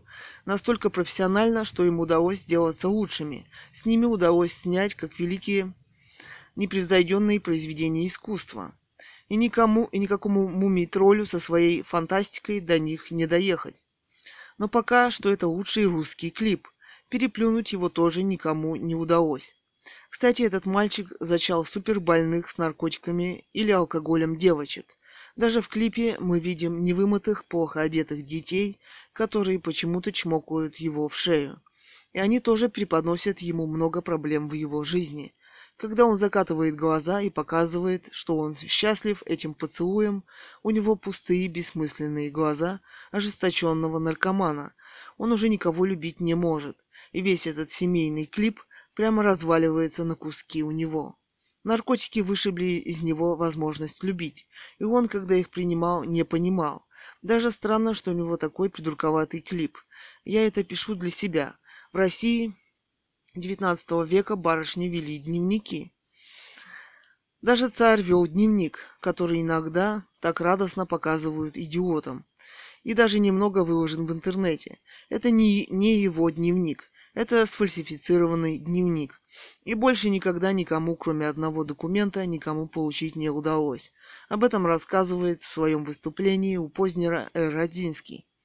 Познер трусливо сказал, цитата, «Об этом позже, об этом мы еще поговорим». А что было бы с Познером, когда его и его семью разбудили, спустили в подвал и начали палить по ней? Вопрос. Познер на ТВ – выставочный макетный элемент – который ни об одной проблеме не говорит и не решает. И только поэтому он сидит на ТВ и очень хорошо это знает. А ведь его вечное, грязное, со спившимся выражением лица рот, который не двигается от алкоголя или еще от чего, который не может произнести ни одного вопроса, изо рта у него вечно что-то пытается бежать, он засыпает, Видимо, список его вопросов кем-то заранее составлен, а ведь весь разговор об этих вопросиках с приглашенным для прикрытия. Он иногда говорит, вот что я еще у вас хотел спросить. Он спрашивает только то, о чем его велели спросить, и говорит то, что разрешено. Он всегда трусливо через очки пытается посмотреть, не забыл ли он чего в своих записях. Давайте оставим Познера с сумасшедшими штанами французскими, а пиджак был какой-то один из коллекции старых. На ТВ были заметки, ну, беседовал он с какой-то дамой, беседовал около маленького красного столика. Видимо, хотел произвести на нее впечатление своим модным пониманием одежды. Главное его достоинство – он суперосторожен в разговорах. Он знает, что слово, слово неосторожное здесь может стоить целой жизни, и на самом деле никогда ничего не говорит. Кстати, создание сцени- сценического образа – одна из важнейших задач выступающего, собственного образа. Сценический образ много рассказывает об уме интеллекте, воображении и о том, что хочет сделать за это время актер и показать. Один из лучших сценических образов, сделанных гениальным комедийным актером Джимом Керри в фильме «Маска», он понимает, зачем он одел эти штаны и танцует и так, и этак. А вот тот, кто поет гениальную песню Pet Shop Boys и Sin, одел жуткие сапоги, и обувь какая-то жуткая, мятые сваливающиеся брюки, бюрократические. Таких кошмарных штанов не видела в жизни даже на бомжах, а его кургузый мятый пиджак, все это серое, просто ошеломляет.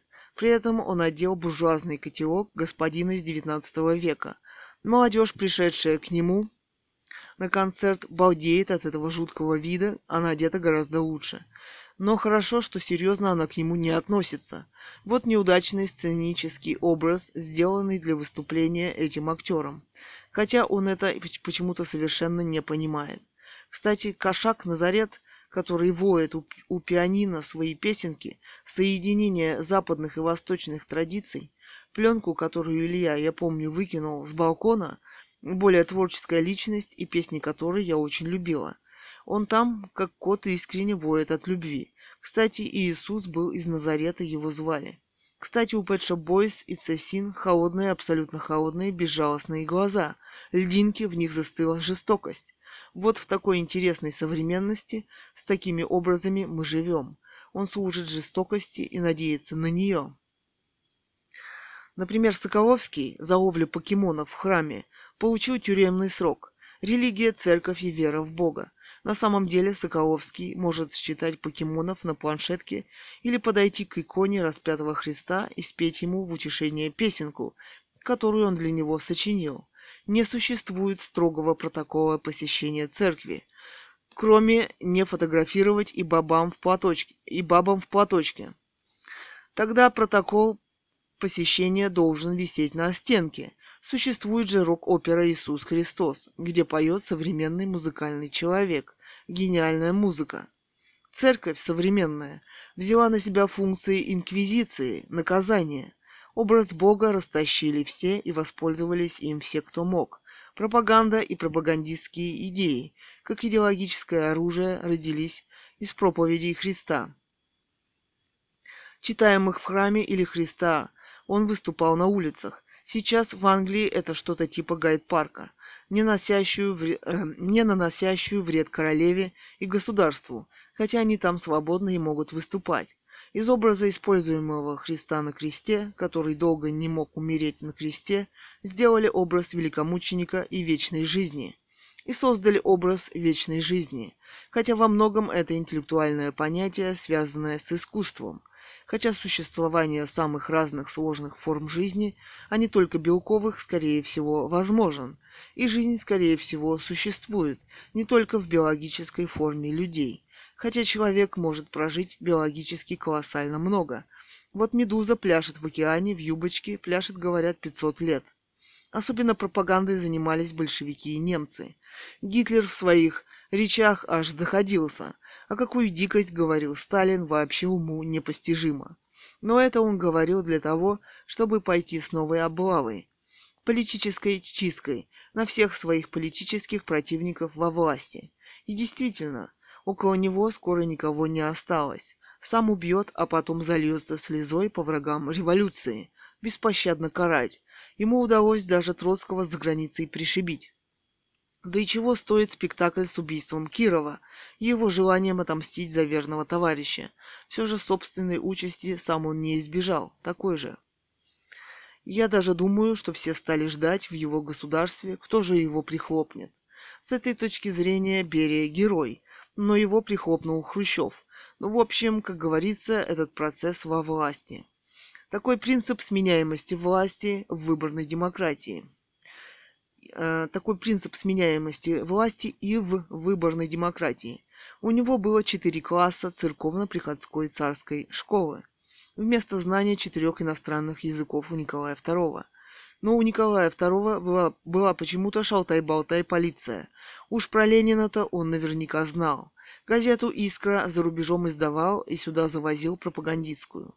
А то, что он устроил после прихода к власти в России, это одно из самых величайших преступлений в истории. И сам он один из самых страшных диктаторов исторических. Кстати, я думаю, что 55 томов это просто у кого-то спиздил. Он сам там такими идеями не обладал, и ни одну из них в жизни и правлении не осуществил. Это тоже пиздеж интеллектуальный. Интересно, кто их написал. Историкам в нашей стране есть над чем работать и архивариусам. Большая тайна 20 века. По скриптум. Высочайшая особь – это, по-моему, у Бродского, я не знаю, мяу-какао. Я была, собственно, поэтическим интеллектом. А вот писать стихи мне не дано, очень жаль. Катя меня стала очень не любить, что я кинокритик. film-critic.ru. И то, что я критикую и критикую. Но если ты заметил интеллектуальный прокол, почему не сказать? Вопрос. Это важное движение человеческой мысли, которое сама рождается как биологическое движение материи или что? Вопрос. Но ведь это же не чистое духовное рождение. Значит, биология рождает дух? Вопрос духовные интеллектуальные состояния. Выходит так, а мозг – мыслящая биологическая материя на белковом уровне.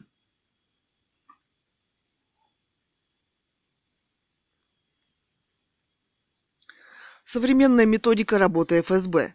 Собираются скорая помощь на прием, подгоняются врачи с определенной инструкцией. Что говорить на приеме? И руководить этим, руководит этим дядя из ФСБ.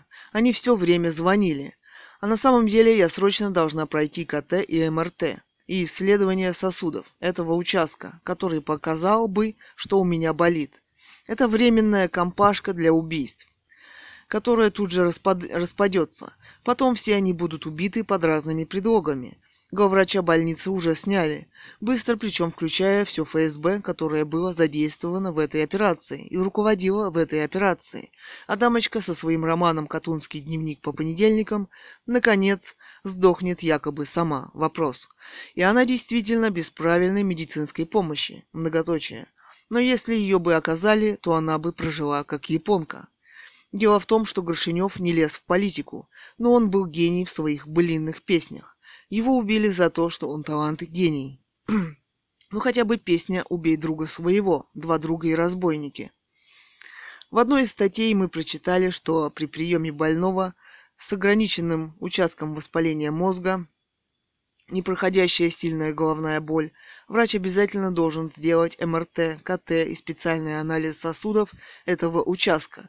И во всем этом мне было отказано. Должен осматривать нейрохирург. Его специально по подсунули невролога. А та другая, она вообще была не врач. Она была одета без медицинской формы. Отказалась представиться. И брякнула мне вопрос, чем я лечусь дома. Я ей ответила, ну чем лечит головную боль в России? Вопрос. Аспирином. Это скорее был работник ФСБ, который контролировал этого невролога. Потом она взяла меня под ручку, чтобы я не грохнулась, и вывела из кабинета к выходной двери из ЦГБ и сказала, «Людмила Ильинична, вон видите, вон там стоит МРТ во дворе. Платная. Вам туда». Я говорю, это не скоро. Там очередь на месяц. Вопрос. Операция по моей ликвидации, видимо, прошла успешно. Я скандалов никогда ни с кем не устраиваю и ничего не требую. Просто они все не поняли, что они после этой операции будут через какое-то время безжалостно разными способами уничтожены работниками ФСБ. И даже сам человек, который руководил этой операцией. Они всегда куда-то звонили и телефончики свои из рук не выпускали. Это самый распространенный способ убийства интеллектуалов в ФСБ. Ну, чье личное изобретение? Вопрос. Гения ФСБ? Вопрос. Именно интеллектуалов разного рода и сорта, которые могут что-то профессионально возразить или сказать. У Высоцкого оппозицию повесил и скучал, многоточие в кавычках. Кстати, как личность этот король сам себя убил, но тоже этого не понял.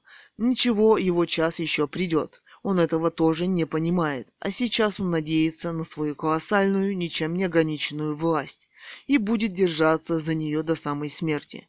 Оправдание он видит только в том, что он только что он один только ее достиг, и они действительно дураки, допустили его до нее. Но, скорее всего, это были сфальсифицированные выборы, потому что Ельцин так уверенно представил, Ельцин кретин, ублюдок и недоносок. Что это он на итальянской вилле по дорожке ломает шейку бедра? Вопрос. Быстрая операция ФСБ? Вопрос. Никто никогда не узнает. Все участники давно отсутствуют. Скорее всего. Мирным сном теперь спят, наверное. Вопрос. Кстати, мы видели, как смотрят алкоголики на бутылку пива, водки. Они испытывают только одно желание – выпить их. Что делает алкоголь в организме с мозгом? Это гипоксия, кислородное голодание. Эта информация запрещена к распространению по ТВ. Эритро... Эритроциты крови слипаются после употребления алкоголя, образуя тромбы. А похмелье – это головная боль, когда клетки отмирают. Что происходит с патриархом Кириллом? Он надел на себя какую-то золотую парчу, какой-то убор на голове колоссальных размеров. На руке у него часы, за сколько миллионов? Швейцарские? Вопрос. И вообще, что он делает в церкви? Почему он проводит эти обряды? Церковь современная вообще не помогает умирающим. Я имею в виду разовые случаи благотворительности, помощь должна быть повсеместной, стоящим на краю гибели выброшенным из общества людям, почему-то выброшенным, многоточие. Скорее всего, они специально выброшены. Вопрос. Допустим, почему в нашем маленьком городе в прошлом году умерло несколько тысяч пенсионеров, а в Японии они живут? Что за утверждение, что Христос носил дорогую одежду? Вопрос. Ну, например, на картине Христос в Гефсиманском саду, а улыбается он там хорошо на дороге. Кстати, патриарх Кирилл всегда тревожится за свою жизнь. Он настаивал и подтвердил арест он настаивал и подтвердил арест Соколовского и заключение его в тюрьму на 3 и 5 года за ловлю без, бессловесную покемонов на смартфоне. Он себя опозорил этим. И таким образом его за это все же добьют когда-нибудь. И он даже это теперь знает, хотя и решился на несправедливое обвинение Христа – Дорогая одежда – привилегия самых высокопоставленных классов. Где взять деньги на нее? Вопрос. А внешне он живет супер шикарно. Колоссальный дом, за который он не платит ни копейки, личная яхта и так далее. И еще ему отдали в Ленинграде собор Исаакиевский. Сверху отель безмятежно живет. Показали, как он ныряет со своей яхты в 70 лет в трусах. Смешные кадры дурака и труса, убийцы. И ждет собственной смерти каждый день от всех вокруг. И смерть действительно может прийти и от его круга неизвестно, от кого в любую секунду его жизни.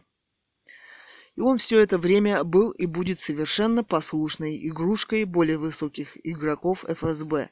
Интересно, кто отдаст приказ о его устранении без письменного распоряжения? Вопрос. Таких людей здесь еще очень и очень много. Они дезинформированы. Нужно внимательно анализировать информацию, даже небольшую. Передача Исаакиевского собора РПЦ. Мозг – это биологическая, духовно мыслящая материя. Но согласитесь, что это не человек, это комочек, спрятанный в скорлупку кости, и именно им мы думаем. В фильме с Джорджем Клуни «Невыносимая жестокость» один из героев, заметив все, что можно, и даже легкие, сидит на капельнице. Заменив все, что можно, и даже легкие, сидит на капельнице и читает дорогой журнал «Жизнь без органов». А в фильме «Адреналин» со Стэтомом Просто одна голова босса мафии подключена к аппаратам и говорит и отдает приказы. И он взял ее и оторвал, оторвал от проводов и пнул в озеро. Еще там стоит скульптура с Аполлона Бельведерского. Прекрасен Аполлон Бельведерский. Но он по колонне, но по колонне стреляют. А еще там забастовка порноработников с лозунгами «Мы не хотим трахаться за копейки». Цитата. Один какой-то верзила начал сношаться с машиной, чем, конечно, удивил водителя, попавшего на эту забастовку. Вообще ему поставили какое-то китайское дерьмо, и ему нужен постоянно адреналин. Один из боссов мафии был потрясен видом его хрена и решил переставить его к себе. И вот он бежит несколько часов, пытаясь найти адреналин. Нужно постоянно двигаться. Он на дороге развил такую скорость, что стал обгонять машины. Вообще попал в настоящую передрягу.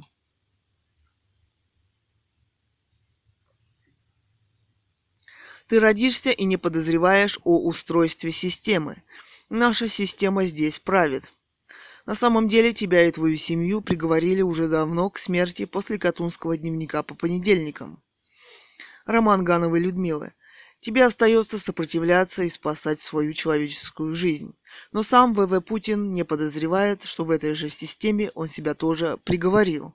Ему его на самом деле никто никогда не выбирал. У него тоже долгий путь к смерти, причем и его семьи, выбранный им самим. Насколько братья Ротенберги сообразительны, когда их гладят по головке. И позвали собирать деньги с системы Платон 10 миллиардов в год по 3 рубля за километр. Новый налоговый позор. Деньги кровавые, за них их гладят по головке. Ротенберги чистейшей воды идиоты. За окном звук скорой помощи, которая развозит смертников по больницам. Это приговоренные к смерти. А помните кадры в Крыме, э, кадры в Крыме, где пять молодцов из Росгвардии тащат деда, стоящего в одиночном пикете, в полицейскую машину за одиночный пикет. А помните матерые выкрики, затыкания последнего слова Александра Соколова, Соколова, которого посадили за разработку введения референдума в России, обвинив его в то ли в терроризме, то ли в экстремизме. Все вместе они пакуют в пакет. Все вместе они пакуют в пакет. Референдум по оценке работы президента. Ему не дали сказать пару слов журналистам из клетки и... Судья-убийца и очень хорошо это понимает. А вот какой благодарности он ждет от власти, это уже очень интересно. Ничего кроме смерти он не получит. Но он пока этого не знает. На этом судебном заседании они про... он проиграл и собственную жизнь. Началось трусости выполнения приказов неписьменных. Судье надо не орать, как уголовнику, а шутить интеллигентно уметь. И тогда это спасет жизнь. Они следят за инакомыслящими, которые не так думают и даже могут что-то сказать. Не следить же э, им за шофером, который сливает бензин в автоколонне, и за начальником ЖЭКа, который берет взятки. Хотя и они им пригодятся. Здесь все идет в дело массовой организованной смерти. Без Освенцима, правда. А может быть, это еще и пострашнее Освенцима. А, многоточие, Напиши хороший вопрос, законный, к ВВ Путину. Вот он чем занимается на месте президента. И все больше людей с каждым годом его правления это понимают. Первым делом доктор Хаус старался восстановить физиологические свойства организма и крови простым физиологическим раствором с небольшим добавлением лекарств. Лекарства в него вливают по граммам. Началась операция ФСБ. Какая-то машина кого-то обгоняет и громко дудит.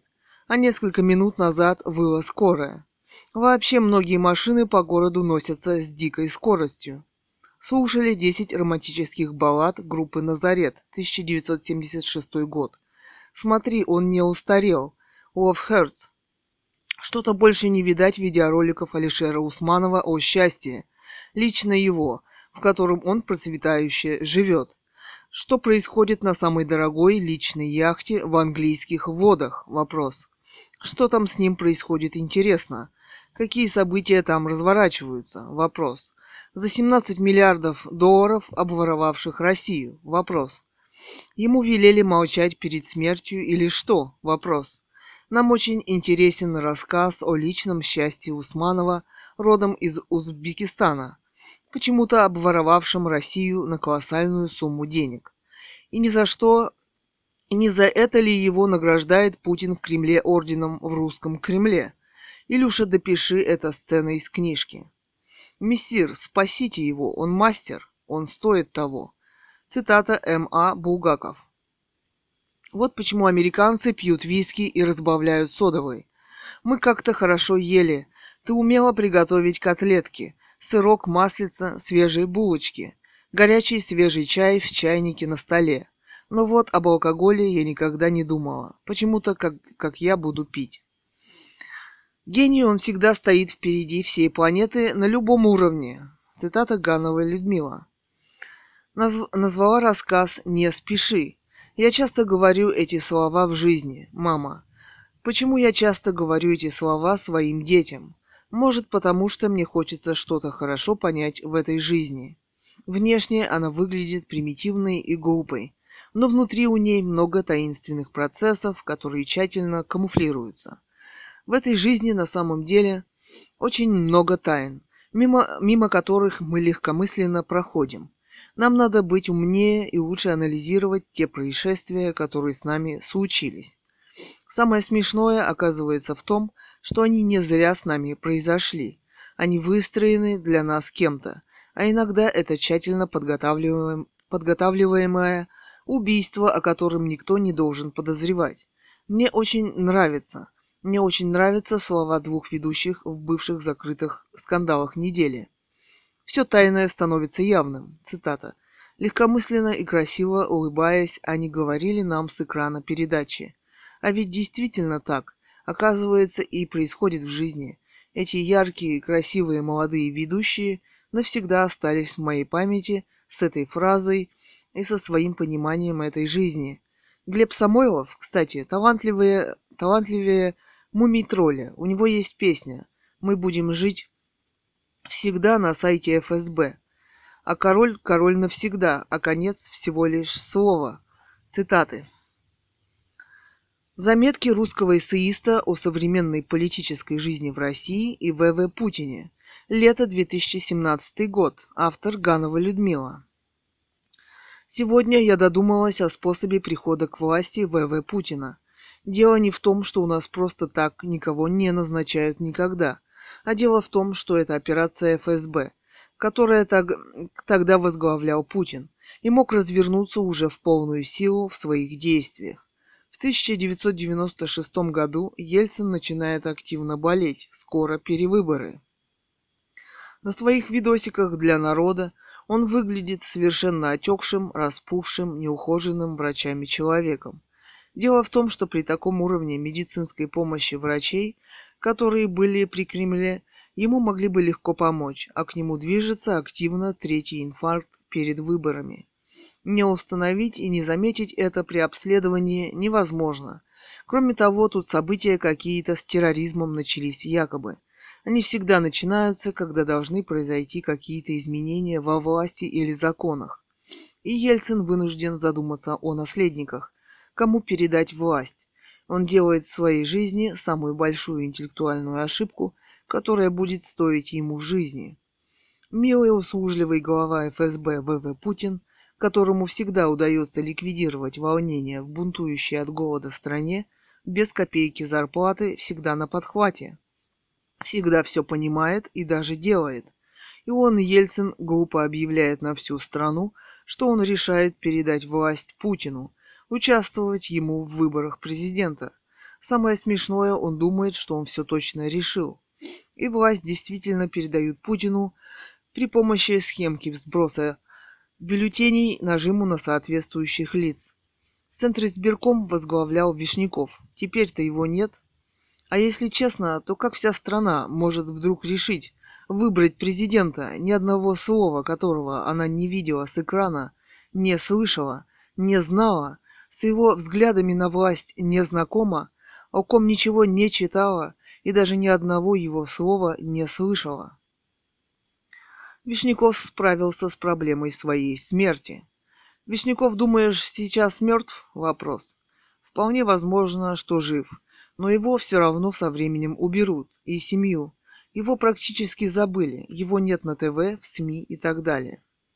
Оказывается, его в 2016 году убрали из послов в Латвийской, э, Латвийской республике. Вон американский посол в России, ему лет под 80, и никто его не думает убирать. А вот что сделал Александр Вишняков для ВВ Путина. Выборы президента России, 2000 год. Выборы в Государственную Думу, 2003. Выборы президента России, 2004. А ВВ Путин говорит своему избирательному штабу, что если меня завтра выберут президентом, то всех вас со мной уже не будет. Это он говорит своему избирательному штабу, те воспринимают это как милую шутку. Они ведь на него работали, пахали и приступали закон. Вот такие выборы здесь состоялись лет 20 назад, и с тех пор ВВ бессменно у самой большой власти в стране. Осуществил эту операцию ВВ на фоне придурковатого поведения россиян, и услужливо пытающихся приступить закон людей, которые надеются от него что-то получить. В этом ВВ гениален и уникален. Его действия полностью одержали победу, а русский народ получил нового, страшного, жуткого диктатора, который действует в своей власти методами Ленина, Сталина и массовыми убийствами, о которых никто не подозревает. Эти люди убивают друг друга сами. О размахе происходящих убийств никто не подозревает. Списывается все это на демографический спад. Настоящая ФСБшная история, диктаторская, разворачивает свои действия. И кто этому положит конец? Вопрос. Услужливый, но ставший абсолютно ненужным министр иностранных дел Лавров, который стал не нужен даже в Америке, вопрос. Пресс-секретарь Песков с личиком симпатичного повесы, которому легко все простить, вопрос. А вот Кудрина все же убрали из окружения, из правительственных структур. Слишком много знал или слишком много сделал? Вопрос. Там рядом с ним сидят теперь Греф, Медведев, Шувалов. То, что нам показывают. Медведеву подмочили репутацию с какой-то племянницей, которая любит много золота. Его уже готовят выпнуть из власти на законных основаниях якобы. Раздается критика Единой России – даже по ТВ. Медведев возглавляет эту партию. А Греф, может, даже радуется, что попал на важное место, о котором давно мечтал. После выполнения важных, но совершенно незаконных поручений его тоже уберут. Но он об этом даже не подозревает, хотя лицо у него тревожное, серое и испятое. А может, это будет охрана? Вопрос. Которая нечаянно что-то увидела и услышала – в старинном кремлевском древнем особняке, в котором теперь царствует ВВ Путин, хотя именно благодаря убийству царской монархии он там сидит. Ее уничтожение царской семьи его не тревожит и не вызывает никаких эмоций. Собственно, давайте себе честно признаемся, благодаря этому страшному, жуткому расстрелу царской семьи в Екатеринбурге, Лениным он там и сидит, и мило рассуждает о том, что царь делал преступления, так и не сказав, какие. В русском государстве разворачивается новая страшная страница по массовому убийству И самое замечательное, что большинство населения о ней даже не подозревает. Например, умный ходорок в, ин- в интервью в Дудю говорит о добром дурачке царе у власти. Николай II был добрый царь и хотел править справедливо в своем государстве, законно править. Даже он, ходорок с его умом, не додумался, что это единственный способ правления в России и избавления от страшных диктаторов, нашедшие свои способы страшного вхождения во власть. А труп Ельцина можно эксгумировать и посмотреть, чем так услужливо поили и лечили услужливые кремлевские врачи. Это нетрудно определить хорошему патологоанатому. Смотрите сериал «Кости». Чем там поили и кормили на косточках видно. Оказывается, Бонапарта поили мышьяком, чтобы он загнулся на острове Святой Елены. Мышьяк нашли в волосах, но согласитесь, что его как-то занесло с его 600-тысячной армией против 2000 русской. Он так плохо заботился о солдатах своих, что они у него в основном потом погибли на русских морозах, как у немецкой армии зимой. А сам он просто сбежал из России. Я как-то читала, что Гитлера, умершего, определили по зубам. Так сильно сгорел его труп. И что на самом деле он умер в Бразилии или Аргентине на личной вилле. Впрочем, для порядка решили, что это тот самый Гитлер по зубам. Наверное, в то время уже пользовались двойниками. А информация о точной победе и убийстве Гитлера была как бальзам на душу. Во взгляде передачи предлагали купить череп Гитлера с дыркой в голове, как историческую реликвию, но что-то сильно охотников не было. Сокрушались 200 тысяч. Настоящая ли была Ева Браун, умертвленная в этом пепелище, у костра беременная жена Гитлера? Вопрос. Впрочем, спутницы и жены мало интересуют историю. Это всего лишь сексуальная утеха диктатора. Я видела как-то кадры, когда Гитлер женится на ней почти уже перед смертью. Трясущийся Гитлер и одевает кольца, стоя рядом со священником. Очаровательная, умная, интеллектуальная женщина, которая хорошо понимала, скажи она Гитлеру «нет», стоило бы страшной смерти, пыток и истязаний перед ней. Выходит, мы, женщины, просто не можем сказать «нет» тем, кого мы не любим, а те просто не допускают мысли, что им кто-то просто может сказать «нет» в чем-то. Гитлер демократически пришел на выборах к власти высшей власти, благодаря выборам в своей собственной партии, которую он услужливо создал. Сам вопрос. Их отощавших от страшного голода в отощавшей Германии с колоссальными состояниями буржуазии Круппа, военный промышленник Крупп, он создавал военную технику. Наверное, он и создал эту партию.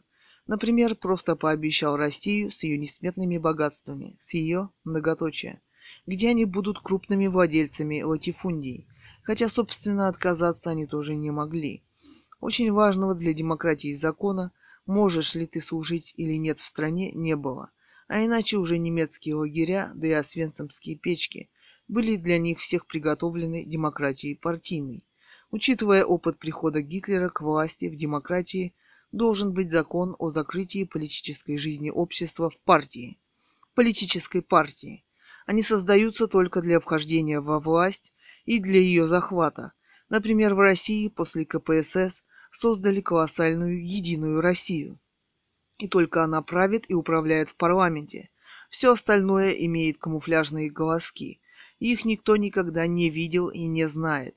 У нас что в России? Нет ученых, ИТР, хороших инженеров, учителей, хороших врачей, писателей, поэтов настоящих, художников, режиссеров.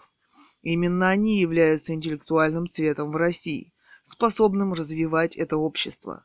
Именно они сейчас все выброшены за борт истории в России ВВ Путиным и активно уничтожаются в России тем или иным ФСБшным способом, по специальным методам ФСБ. 20 лет назад, более, я написала роман «Катунский дневник по понедельникам», и чего только я и моя семья не натерпелась впоследствии от КГБ ФСБ. Перед лицом Господа Бога я хочу сказать ВВ Путину, я в своей жизни ни разу не приступила закон честного человека и не нарушила закон. Совсем недавно мне совсем отказали в медицинской помощи. Несколько месяцев назад. С отеком головного мозга, воспалительным. Рядом с услужливым неврологом стояла услужливая работница ФСБ и управляла ей, что и как сказать, которая даже отказалась представиться десятки раз и почему-то без бенджика. Мне удалось дома вытерпеть страшные мучения от отека мозга, и я рада своей даже этой победе.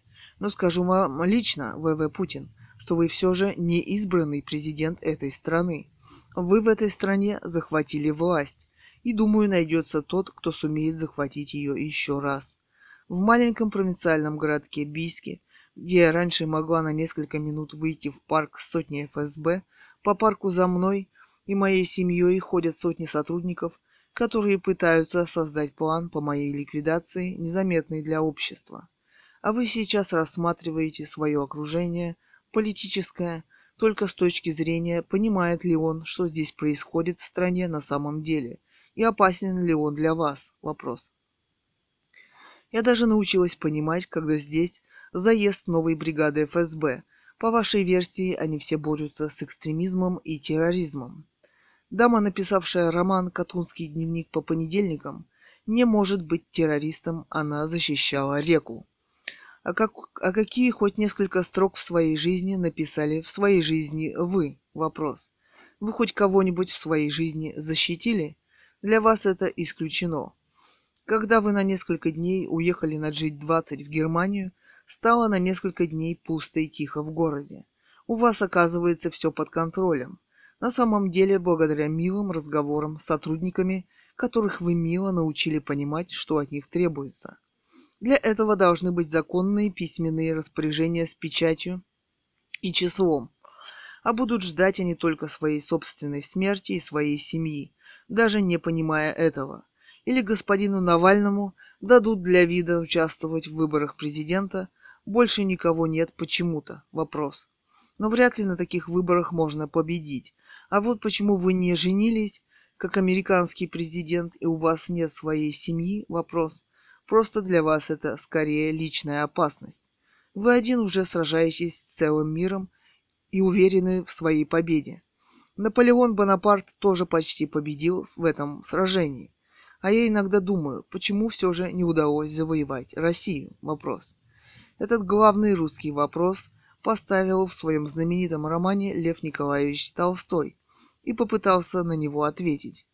Вы читали роман «Война и мир» или вам некогда? Вопрос. Возможно, вы бы нашли там ответ на интересующий ваш, вас вопрос. Впрочем, я думаю, вы уверены, что уже победили в России, вас это увлекает. Многоточие.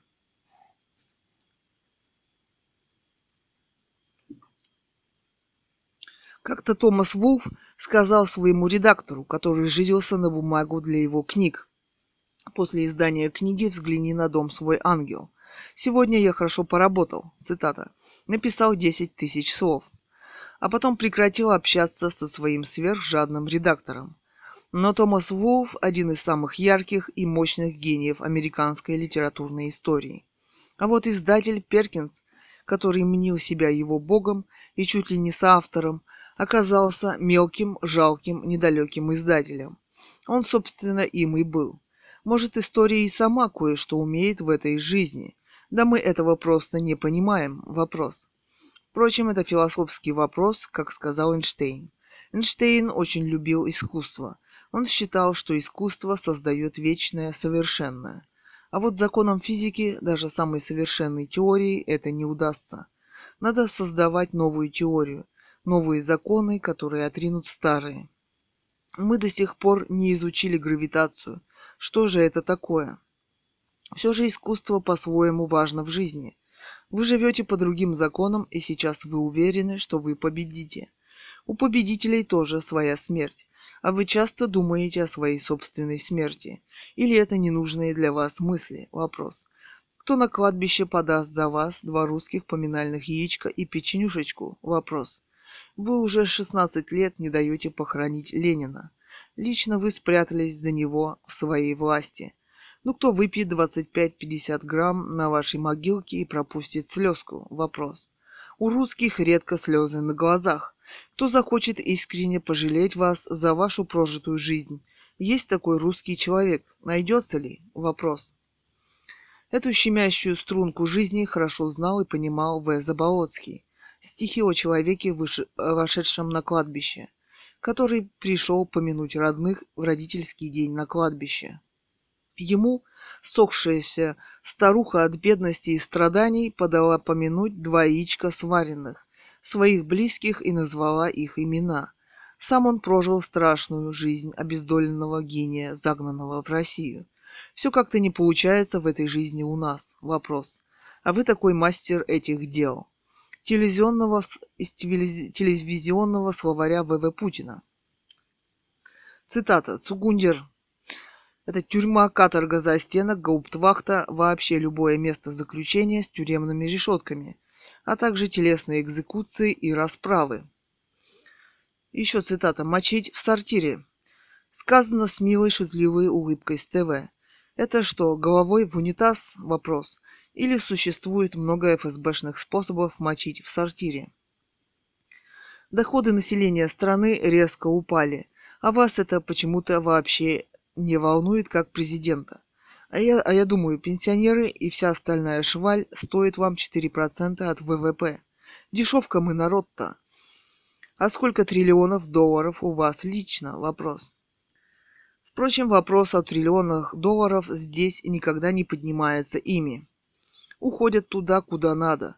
А я иногда ду- тихо думаю, зачем вам триллионы, и понять никак не могу. И так бывает в русской жизни. Или вы будете кататься с золотой горы, как Скрудж Макдак, и думать о том, что все это мое. Ваше ли оно? Вопрос. Этот вопрос вас уже не волнует. Вы его смогли захватить, по вашей логике, теперь оно только ваше. Впрочем, мировое сообщество у ваших 600 приближенных закрыло, заморозило иностранные счета и отказалось их обслуживать. Мир начинает кое-что понимать. Вам придется признать, что да, началась крупнейшая охота за русскими триллионами в мире. Новая голова в, ру... в мировой истории. Вспомните бешеное лицо Лаврова, сидящего рядом с Путиным. Он не хочет расставаться со своими миллиардами. Он тоже теперь считает их своими, как 600 семей самых богатых людей в России. После этого они захотят вас считать своим или нет? Вопрос. Думаю, нет вы перестали им быть своим благодетелем, приведшим их к богатству. А уж позорные историки состава создания их богатств – это величайшая дикость. И они точно описываются и создаются по документам. Это тоже история преступлений вашей личной президентской власти.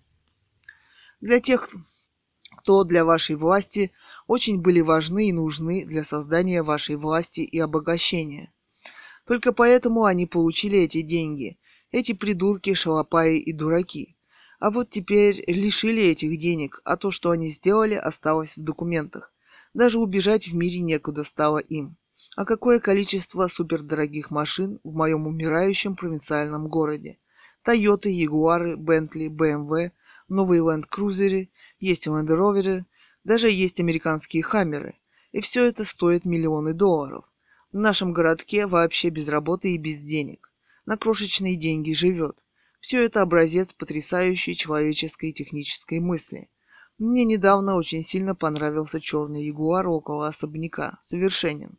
Начался русский мат.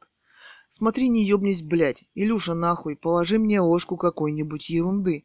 Купи мне какую-нибудь завалящую запчасть от курицы в магазине, а то Саша тебя прибьет, придурка, интеллигента. Я не могу дойти до балкона. Я должна вообще-то лежать в реанимации, а ты, а ты мне гулять по парку с сотней ФСБ с разворачивающейся постоянно операцией. Их операция успешно продвигается уже с несколькими сменяемыми составами. Отдадим должное ВВП. Он большой мессир в этих событиях. И он стал меня и стал очень меня не любить в связи с Катунским дневником по понедельникам и со строящимся подземным личным городом в Горном Алтае и несколькими супершикарными виллами и домами сверху. Наверное, он решил, что я сыграла свою игру, и он меня успешно использовал. Какая, когда намечена моя ликвидация, точная им? Вопрос. Какая вдохновенная речь была на параде 9 мая о победе русских против Гитлера и о том, что они сражались, чтобы их собственные дети и внуки жили в этой стране хорошо. Очень хороши, красивые, чужие, написанные кем-то слова. Кто статейку-то накатал? Вопрос. А может, есть уже тот, кто наметил вашу личную ликвидацию? Вопрос. И рвется к власти и хочет взять ваши триллионы? Вопрос. Триллионы долларов – очень заманчивая вещь. Этот вопрос может Дезале. Кто он? Вы пока наверняка не знаете. Экранный милый образ обиженного человека, которого нужно пожалеть. Для создания вашего образа это важная часть создания вашего имиджа для общества. Кто вас так сильно обидел? Вопрос. Одна дама из фильма «Расследование по вам», она была в петербургской мэрии, где вы сумели впервые при помощи дурачка Собчака крупно обворовать целый Петербург, а дурачок Собчак заявил, что после смерти Ельцина президентом будет он. Предложила тоже эксгумировать труп Собчака и разобраться в его тоже очень странной смерти. А вот президентом стали вы, а Собчак этим заявлением подписал себе смертный приговор – а его дурочка-дочка тоже рвется в президенты, и ее даже предупредили, что ее не смогут защитить в этой стране. Участвовать в выборах президента – это самое опасное в этой стране. Впрочем, пока все идет мило, она, она может даже и думает, что станет выборным президентом и лихо участвует в дискуссиях на дожде. Насколько она понимает опасность собственную? Вопрос. Цитата. Настанет год, России черный год, когда царей корона упадет, забудет чернь к ним прежнюю любовь, и пища многих будет смерть и кровь. Помните у Лермонтова? Как-то нечаянно погиб в 28 лет на дуэли. Кто-то почему-то его вызвал. Был крупнейший философ и поэт русский. О какой вечной жизни мечтаете вы? Вопрос. А вообще вы когда-нибудь о чем-нибудь мечтаете? Или вы только убиваете? Вопрос. Вера Глаголева – актриса ухоженная. Дама высшего света, очень хорошая актриса, вдруг умирает. Сразу начала думать про ФСБ. Недавно ее видела на фотографии с Куни, где она блистала здоровьем и красотой, и весело смеялась. Какие-то странные происшествия у нас в стране? Вопрос. Рука ВВ Путина? Вопрос. 21.08.17.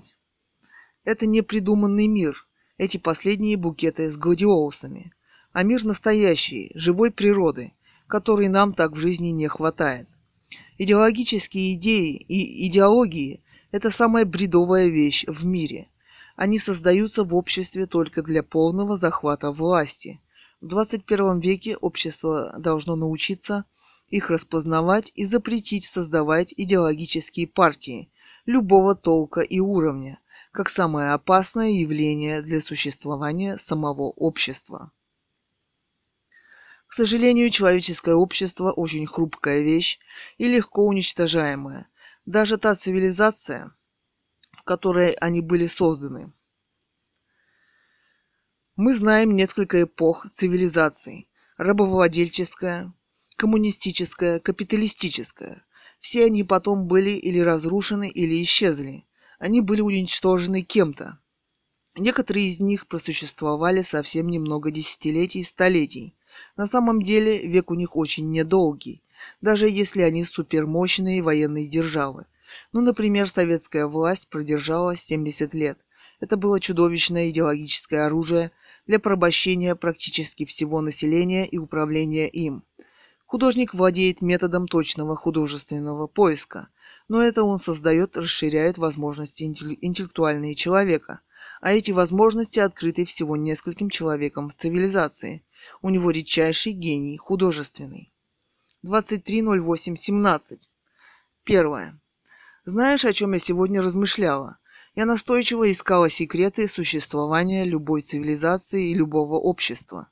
И вдруг пришла к неожиданному открытию – Общество сможет развиваться дальше и существовать благополучно только тогда, когда в нем живут моральные и нравственные духовные категории. Только они на самом деле поддерживают его существование. При их отсутствии в обществе и исчезновении Общества в самом скорейшем времени и цивилизации исчезнут навсегда. Цитата Гановой Людмилы. Второе.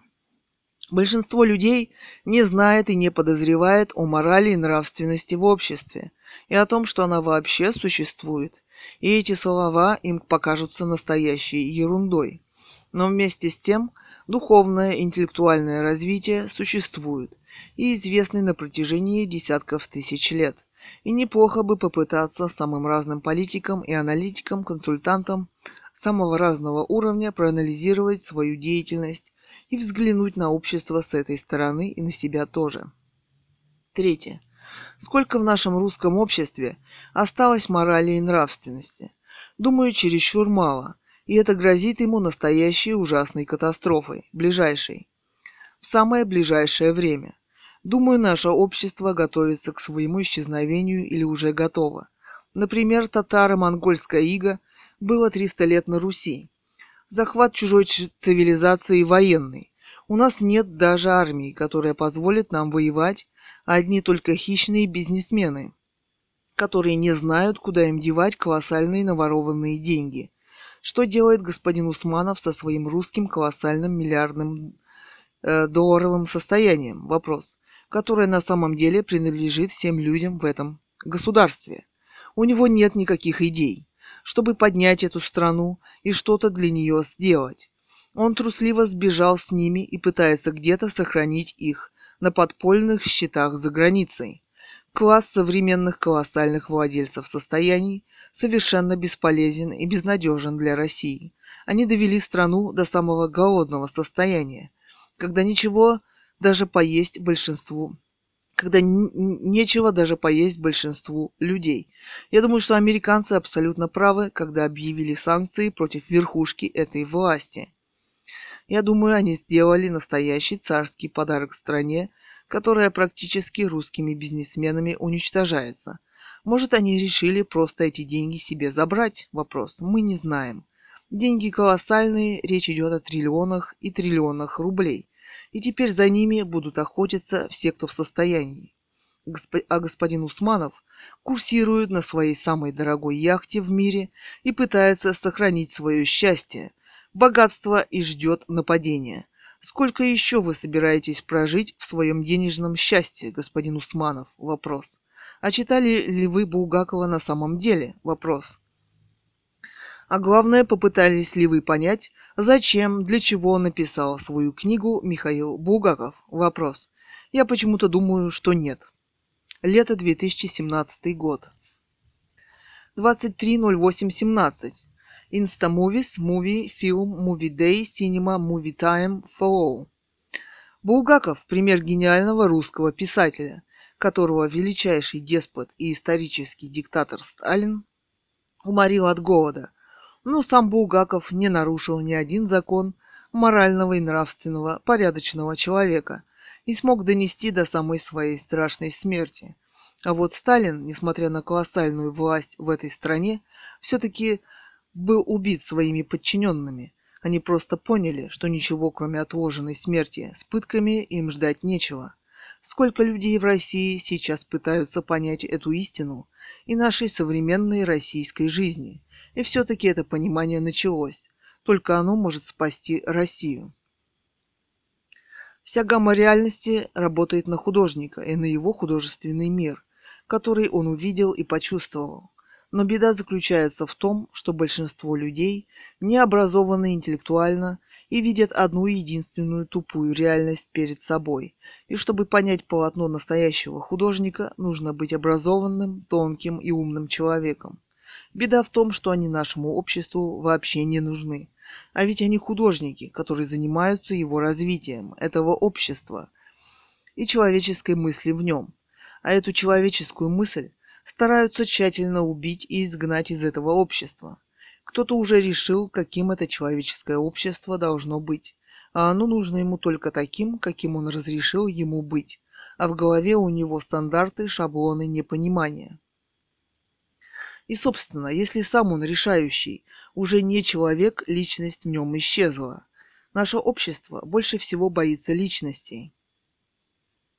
Они бесконечно делаются рады убивать всех других и таким образом в нем выжить и править. Ничего другого в их жизни уже больше и быть больше не может. У меня родилась идея нового художественного цикла. Этот цикл назовем «Новая импровизация» или «Импровизациями». И пошел. Импровизация номер один, импровизация номер два и так далее. 2017 год, второе число. Так бывает, сложно понять даже эту убогую реальность. Я, по, я подвергаюсь здесь, в России, страшным преследованиям, и они стремятся к конечному убийству моей личности, как честного человека. Дело в том, что я на самом деле не знаю, кто я была. У меня создана новая личность. Некоторое время я верила, что я училась и закончила НГУ. Теперь я думаю, что это не так. Гуманитарное отделение НГУ якобы записалась в ВЦ. ВЦ – это вычислительный центр. Там было всего несколько комнатушек крошечных и многоточие. Я помню, несколько человек там приходили. Я изучала французский, древнегреческий, потом я изучала польский. На стене только написанное кем-то расписание разными чернилами, а рядом красными русский язык. На самом деле, по-видимому, меня стремились обучить русскому языку и погрузить в русскую жизнь, которую я совершенно не знала. А это был перевод из других эпох, где я жила и даже времен. Этой сложнейшей методикой и знаниями здесь, по-видимому, кто-то владеет, управляет и здесь он существует. Но об этом очень мало людей подозревает или знает. Кем я была, кто я, как я очутилась на Земле – вопрос – Думаю, космические полеты в космосе давно существуют, и Земля очень посещаема из космоса. Вещь только об этом нам тоже не говорят. Почему? Вопрос. Способы посещения технически очень разные изобретены. По-видимому, вызвало какой-то важнейший, вызвано какой-то важнейшей, скорее технической информацией, и они умеют, многоточие. И меня искусственно похитили и удерживают. Конечно, из-за многоточия. Личность стерли все секреты. Кто-то принял это решение. Но охотники и какие-то сплетни остались. Нам их распространяют, чтобы ловить дураков из других цивилизаций с их собственными или завоевать их самих, многоточие. Ганова Людмила по мотивам Лемма. Письмо из других цивилизаций.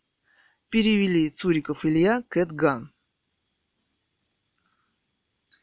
Состоится ли ожидаемая мной акция королевы Семи Королевств Серсеи?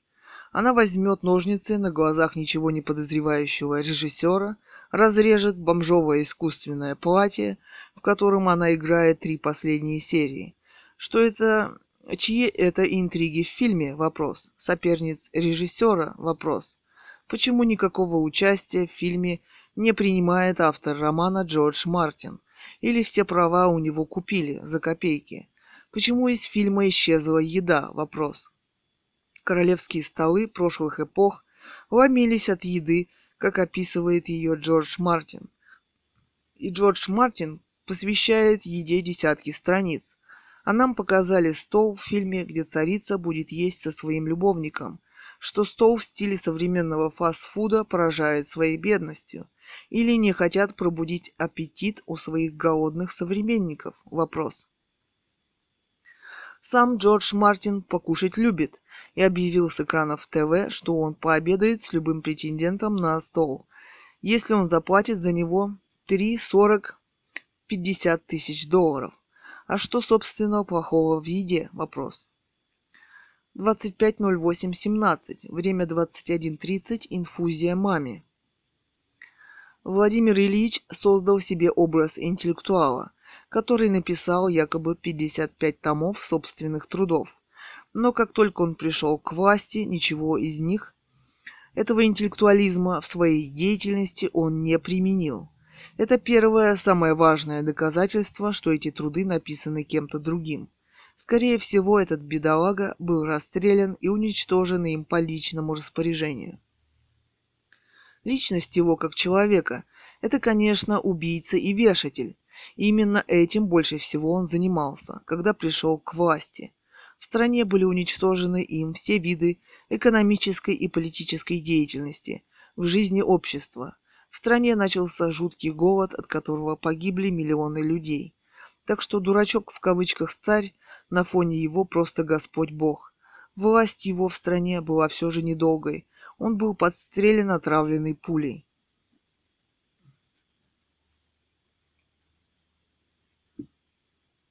Давно пора предать земле страшного убийцу, а не держать на главной площади страны, приукрашивая его и забывая про колоссальные массовые убийства миллионов людей. 26.08.17 Интересно, с кем сегодня обедает Джордж Мартин, автор книги и сериала «Игра престолов» и обедает ли? Вопрос. Кто решился потратить э, детские деньги на него обед с ним? И третий очень интересный вопрос для всех. Что они едят? Вопрос. Видимо, Джордж Мартин сокрушается, во что превратили его знаменитую еду, которая составляет значительную композиционную часть сюжета его книги. Цикл книг «Песни льда и пламени», «Игра престолов». Что на самом деле любит пить и есть Джордж Мартин? Он нам так и не сказал но он настойчиво рылся в хрониках, манускриптах, чтобы понять отношение древних к еде. Еда на самом деле занимает древнее прекрасное место в понимании человека. Все же не следует ее превращать в американский фастфуд. Это великолепный, удобный, быстрый способ извлекать деньги из обессиленного цивилизацией и совершенно голодного человека. И превращена в традиционный стандарт, закрепленный в сознании миллионов а традиционное супердорогое американское употребление, употребление линейки виски – это очень быстрое убивание личности в человеке. За одно небольшое употребление алкоголя в мозгу убивается несколько миллионов нейронов. Не многовато ли для виски? Вопрос. И для того, как его боготворят американцы, даже не зная этого. Кстати, после еды они не пьют прекрасный русский чай. Русские люди любят джем и варенье. Наконец, самое знаменитое русское варенье с клубникой с божественным запахом. Ну а русский чай с коньяком легко согревает, щадит нейроны. Русский пирог с калиной. Но они никогда не слышали про эту ягоду, ни про этот пирог. Ну а пирожки с печенью, легким сердцем. Это же чудесное изобретение, тоже недорого, очень легко в приготовлении. Русский десерт – это великолепное изобретение русских и красиво и легко разнообразен стол по десертам. Ну а венец русской кухни – холодец из говядины с чесноком и перцем. В мире его практически никто не готовит и не знает. Очень удобен и легок, когда нужно срочно перекусить мясного и срочно поесть. Русские его готовят с перцем и чесноком, и в холодильнике он может храниться до недели. Ну а русские горячие щи – это великолепная классика русской кухни, мало кем оцененная в мире, способствует здоровью тоже. Вывод. У каждого народа есть свои выдающиеся открытия в кухне. Американцы, например, изобрели горячую запеченную сосиску в тесте, которой они торгуют сладко прямо на улице. У южных народов это суп, мясо с петрушкой, линейка печеных пирожков, чебуреки, например. У французов знаменитые торты, бисквиты, итальянская горячая пицца из свежих помидоров и так далее, и так далее. У русских знаменитые пельмени с водкой и соленьями и так далее, и так далее. Кстати, настоящие тоже легко перевариваются. Я, например, люблю восточный лагман острый с чесноком, помидорами. На Востоке готовят удивительные сладости из дыни, орехов, есть и техники их старинного приготовления. Большинство не чувствуют красоты окружающего мира, пейзажей, цветов и так далее. Они не понимают красоты, и это на самом деле очень опасно. Они утратили контакты с окружающим миром, с природой, которая их создала. Это произошло в результате дикого разрыва их с ней и их эксплуатации в обществе. Перепелиное яйцо похоже на планету. Мне нравится, или мне понравилось, как завтракает описание завтрака. Яном Флемингом. Джеймс Бонд. Агента 007. В книге «Агент 007. Из России с любовью». Это был английский завтрак. Например, целый завтрак грандиозного американского отеля описан в романе Артура Хейли в романе «Отель». Кстати, описан гениально. Это, кстати, настолько гениально, Это попытка накормить большую ораву людей. Именно в этом проявляется владелец этого отеля. Нравится шведский стол а-ля фуршет, свободной еды всех и еды одного человека. Как-то мы смотрели французский фильм, в котором человек попадает в 16 век и не понимает, что такое красивый французский красивый завтрак, и как понимают еду французы, например, за что ее ценят. Кстати, стол был серви... сервирован великолепно в этом фильме. 27.08.17. А по образам русской живописи, которая посвящена проблемам русской еды, следует, я думаю, сказать о картине «Купчиха за чаем» Б.М. Кустодиева, написанная в 1918 году в State Russian Museum, Санкт-Петербург. Кустодиев – русский художник, несомненно гениален. Это одна из его самых знаменитых картин. В ней он мягко, нежно, с любовью показал, как русские купцы завтракали. Совсем не как господин Жириновский. Цитата «Уберите от меня это блюдо за 3000 долларов. Я от них устал». Глава современной либерал-демократической партии России. Это картина Кустодиева о том, как позволяет жить царь Николай II классу купечества в России как позволял жить царь Николай II классу купечества в России.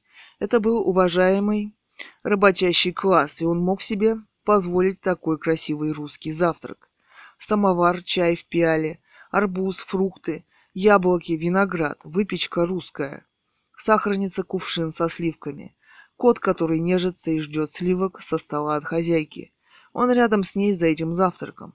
Коробка, где могут быть икра, баранки с русскими узорами. Кустодиев написал картину в 1918 году. На заднем плане много храмов. Кустодиев хотел нам сказать о том, в этом 1918 году, что это все немедленно ушло с русских столов и завтраков, как только был расстрелян царь Николай II в Сибири вместе со своей семьей. А Ленин обещал построить счастье в этой стране, захватив власть при помощи своей большевистской партии. С тех пор здесь сменяются всевозможные режимы партии прошло уже сто лет, но 22 миллиона в 2017 году, по официальным данным, голодает и на свою даже минимальную зарплату, за которую они трудятся, и им повезло. Они нашли место на работе. Вряд ли они могут позволить себе такой завтрак хотя бы раз в месяц. А у них дети, семья, и они вынуждены их как-то содержать еще крутиться в этой еще по-прежнему сверхбогатой стране как-то голодом. Мы часто слышим заявления от СМИ по ТВ, радио. Сегодня утром депутат от Госдумы Роднина заявила, что Николай II был предателем. Вопрос. Видимо, в связи с предстоящими выборами президента в 2018 году. Как она очутилась в парламенте? Кто ее выбирал? Вопрос. Откуда взялась колоссальнейшая партия «Монстр. Единая Россия» во главе с господином Медведевым, председатель правления. Отсюда можно сделать только один вывод. В парламенте они говорят то, что их заставляют говорить, и молчат тогда, когда им велено молчать. Это еще один политический институт, созданный для того, чтобы захватить в стране власть. Еще шесть лет, двенадцать и так далее. Ну и последний вопрос. Ленин полностью уничтожил купечество как класс. То есть он его просто расстрелял и повешал. Он работал для России и ее процветания. Но еще один вопрос. Что стало с очаровательной русской купчихой, безмятежно пьющей чай? Конечно, она и ее дети были повешены в этом самом Санкт-Петербурге. Она была вся вырезана по приказу Ленина под корень, как и монарх русский император Николай II со своей семьей в Екатеринбурге. А мы в России уже никогда не будем сытыми, и все же один вопрос возникает в связи с этой ситуацией. Может стоит, может стоит вернуться к монаршему правлению в России, потому что царь не будет сражаться за свою власть и, и обирать и убивать свой народ до последней нитки. Наследники по царской крови у него все равно остались здесь или за рубежом.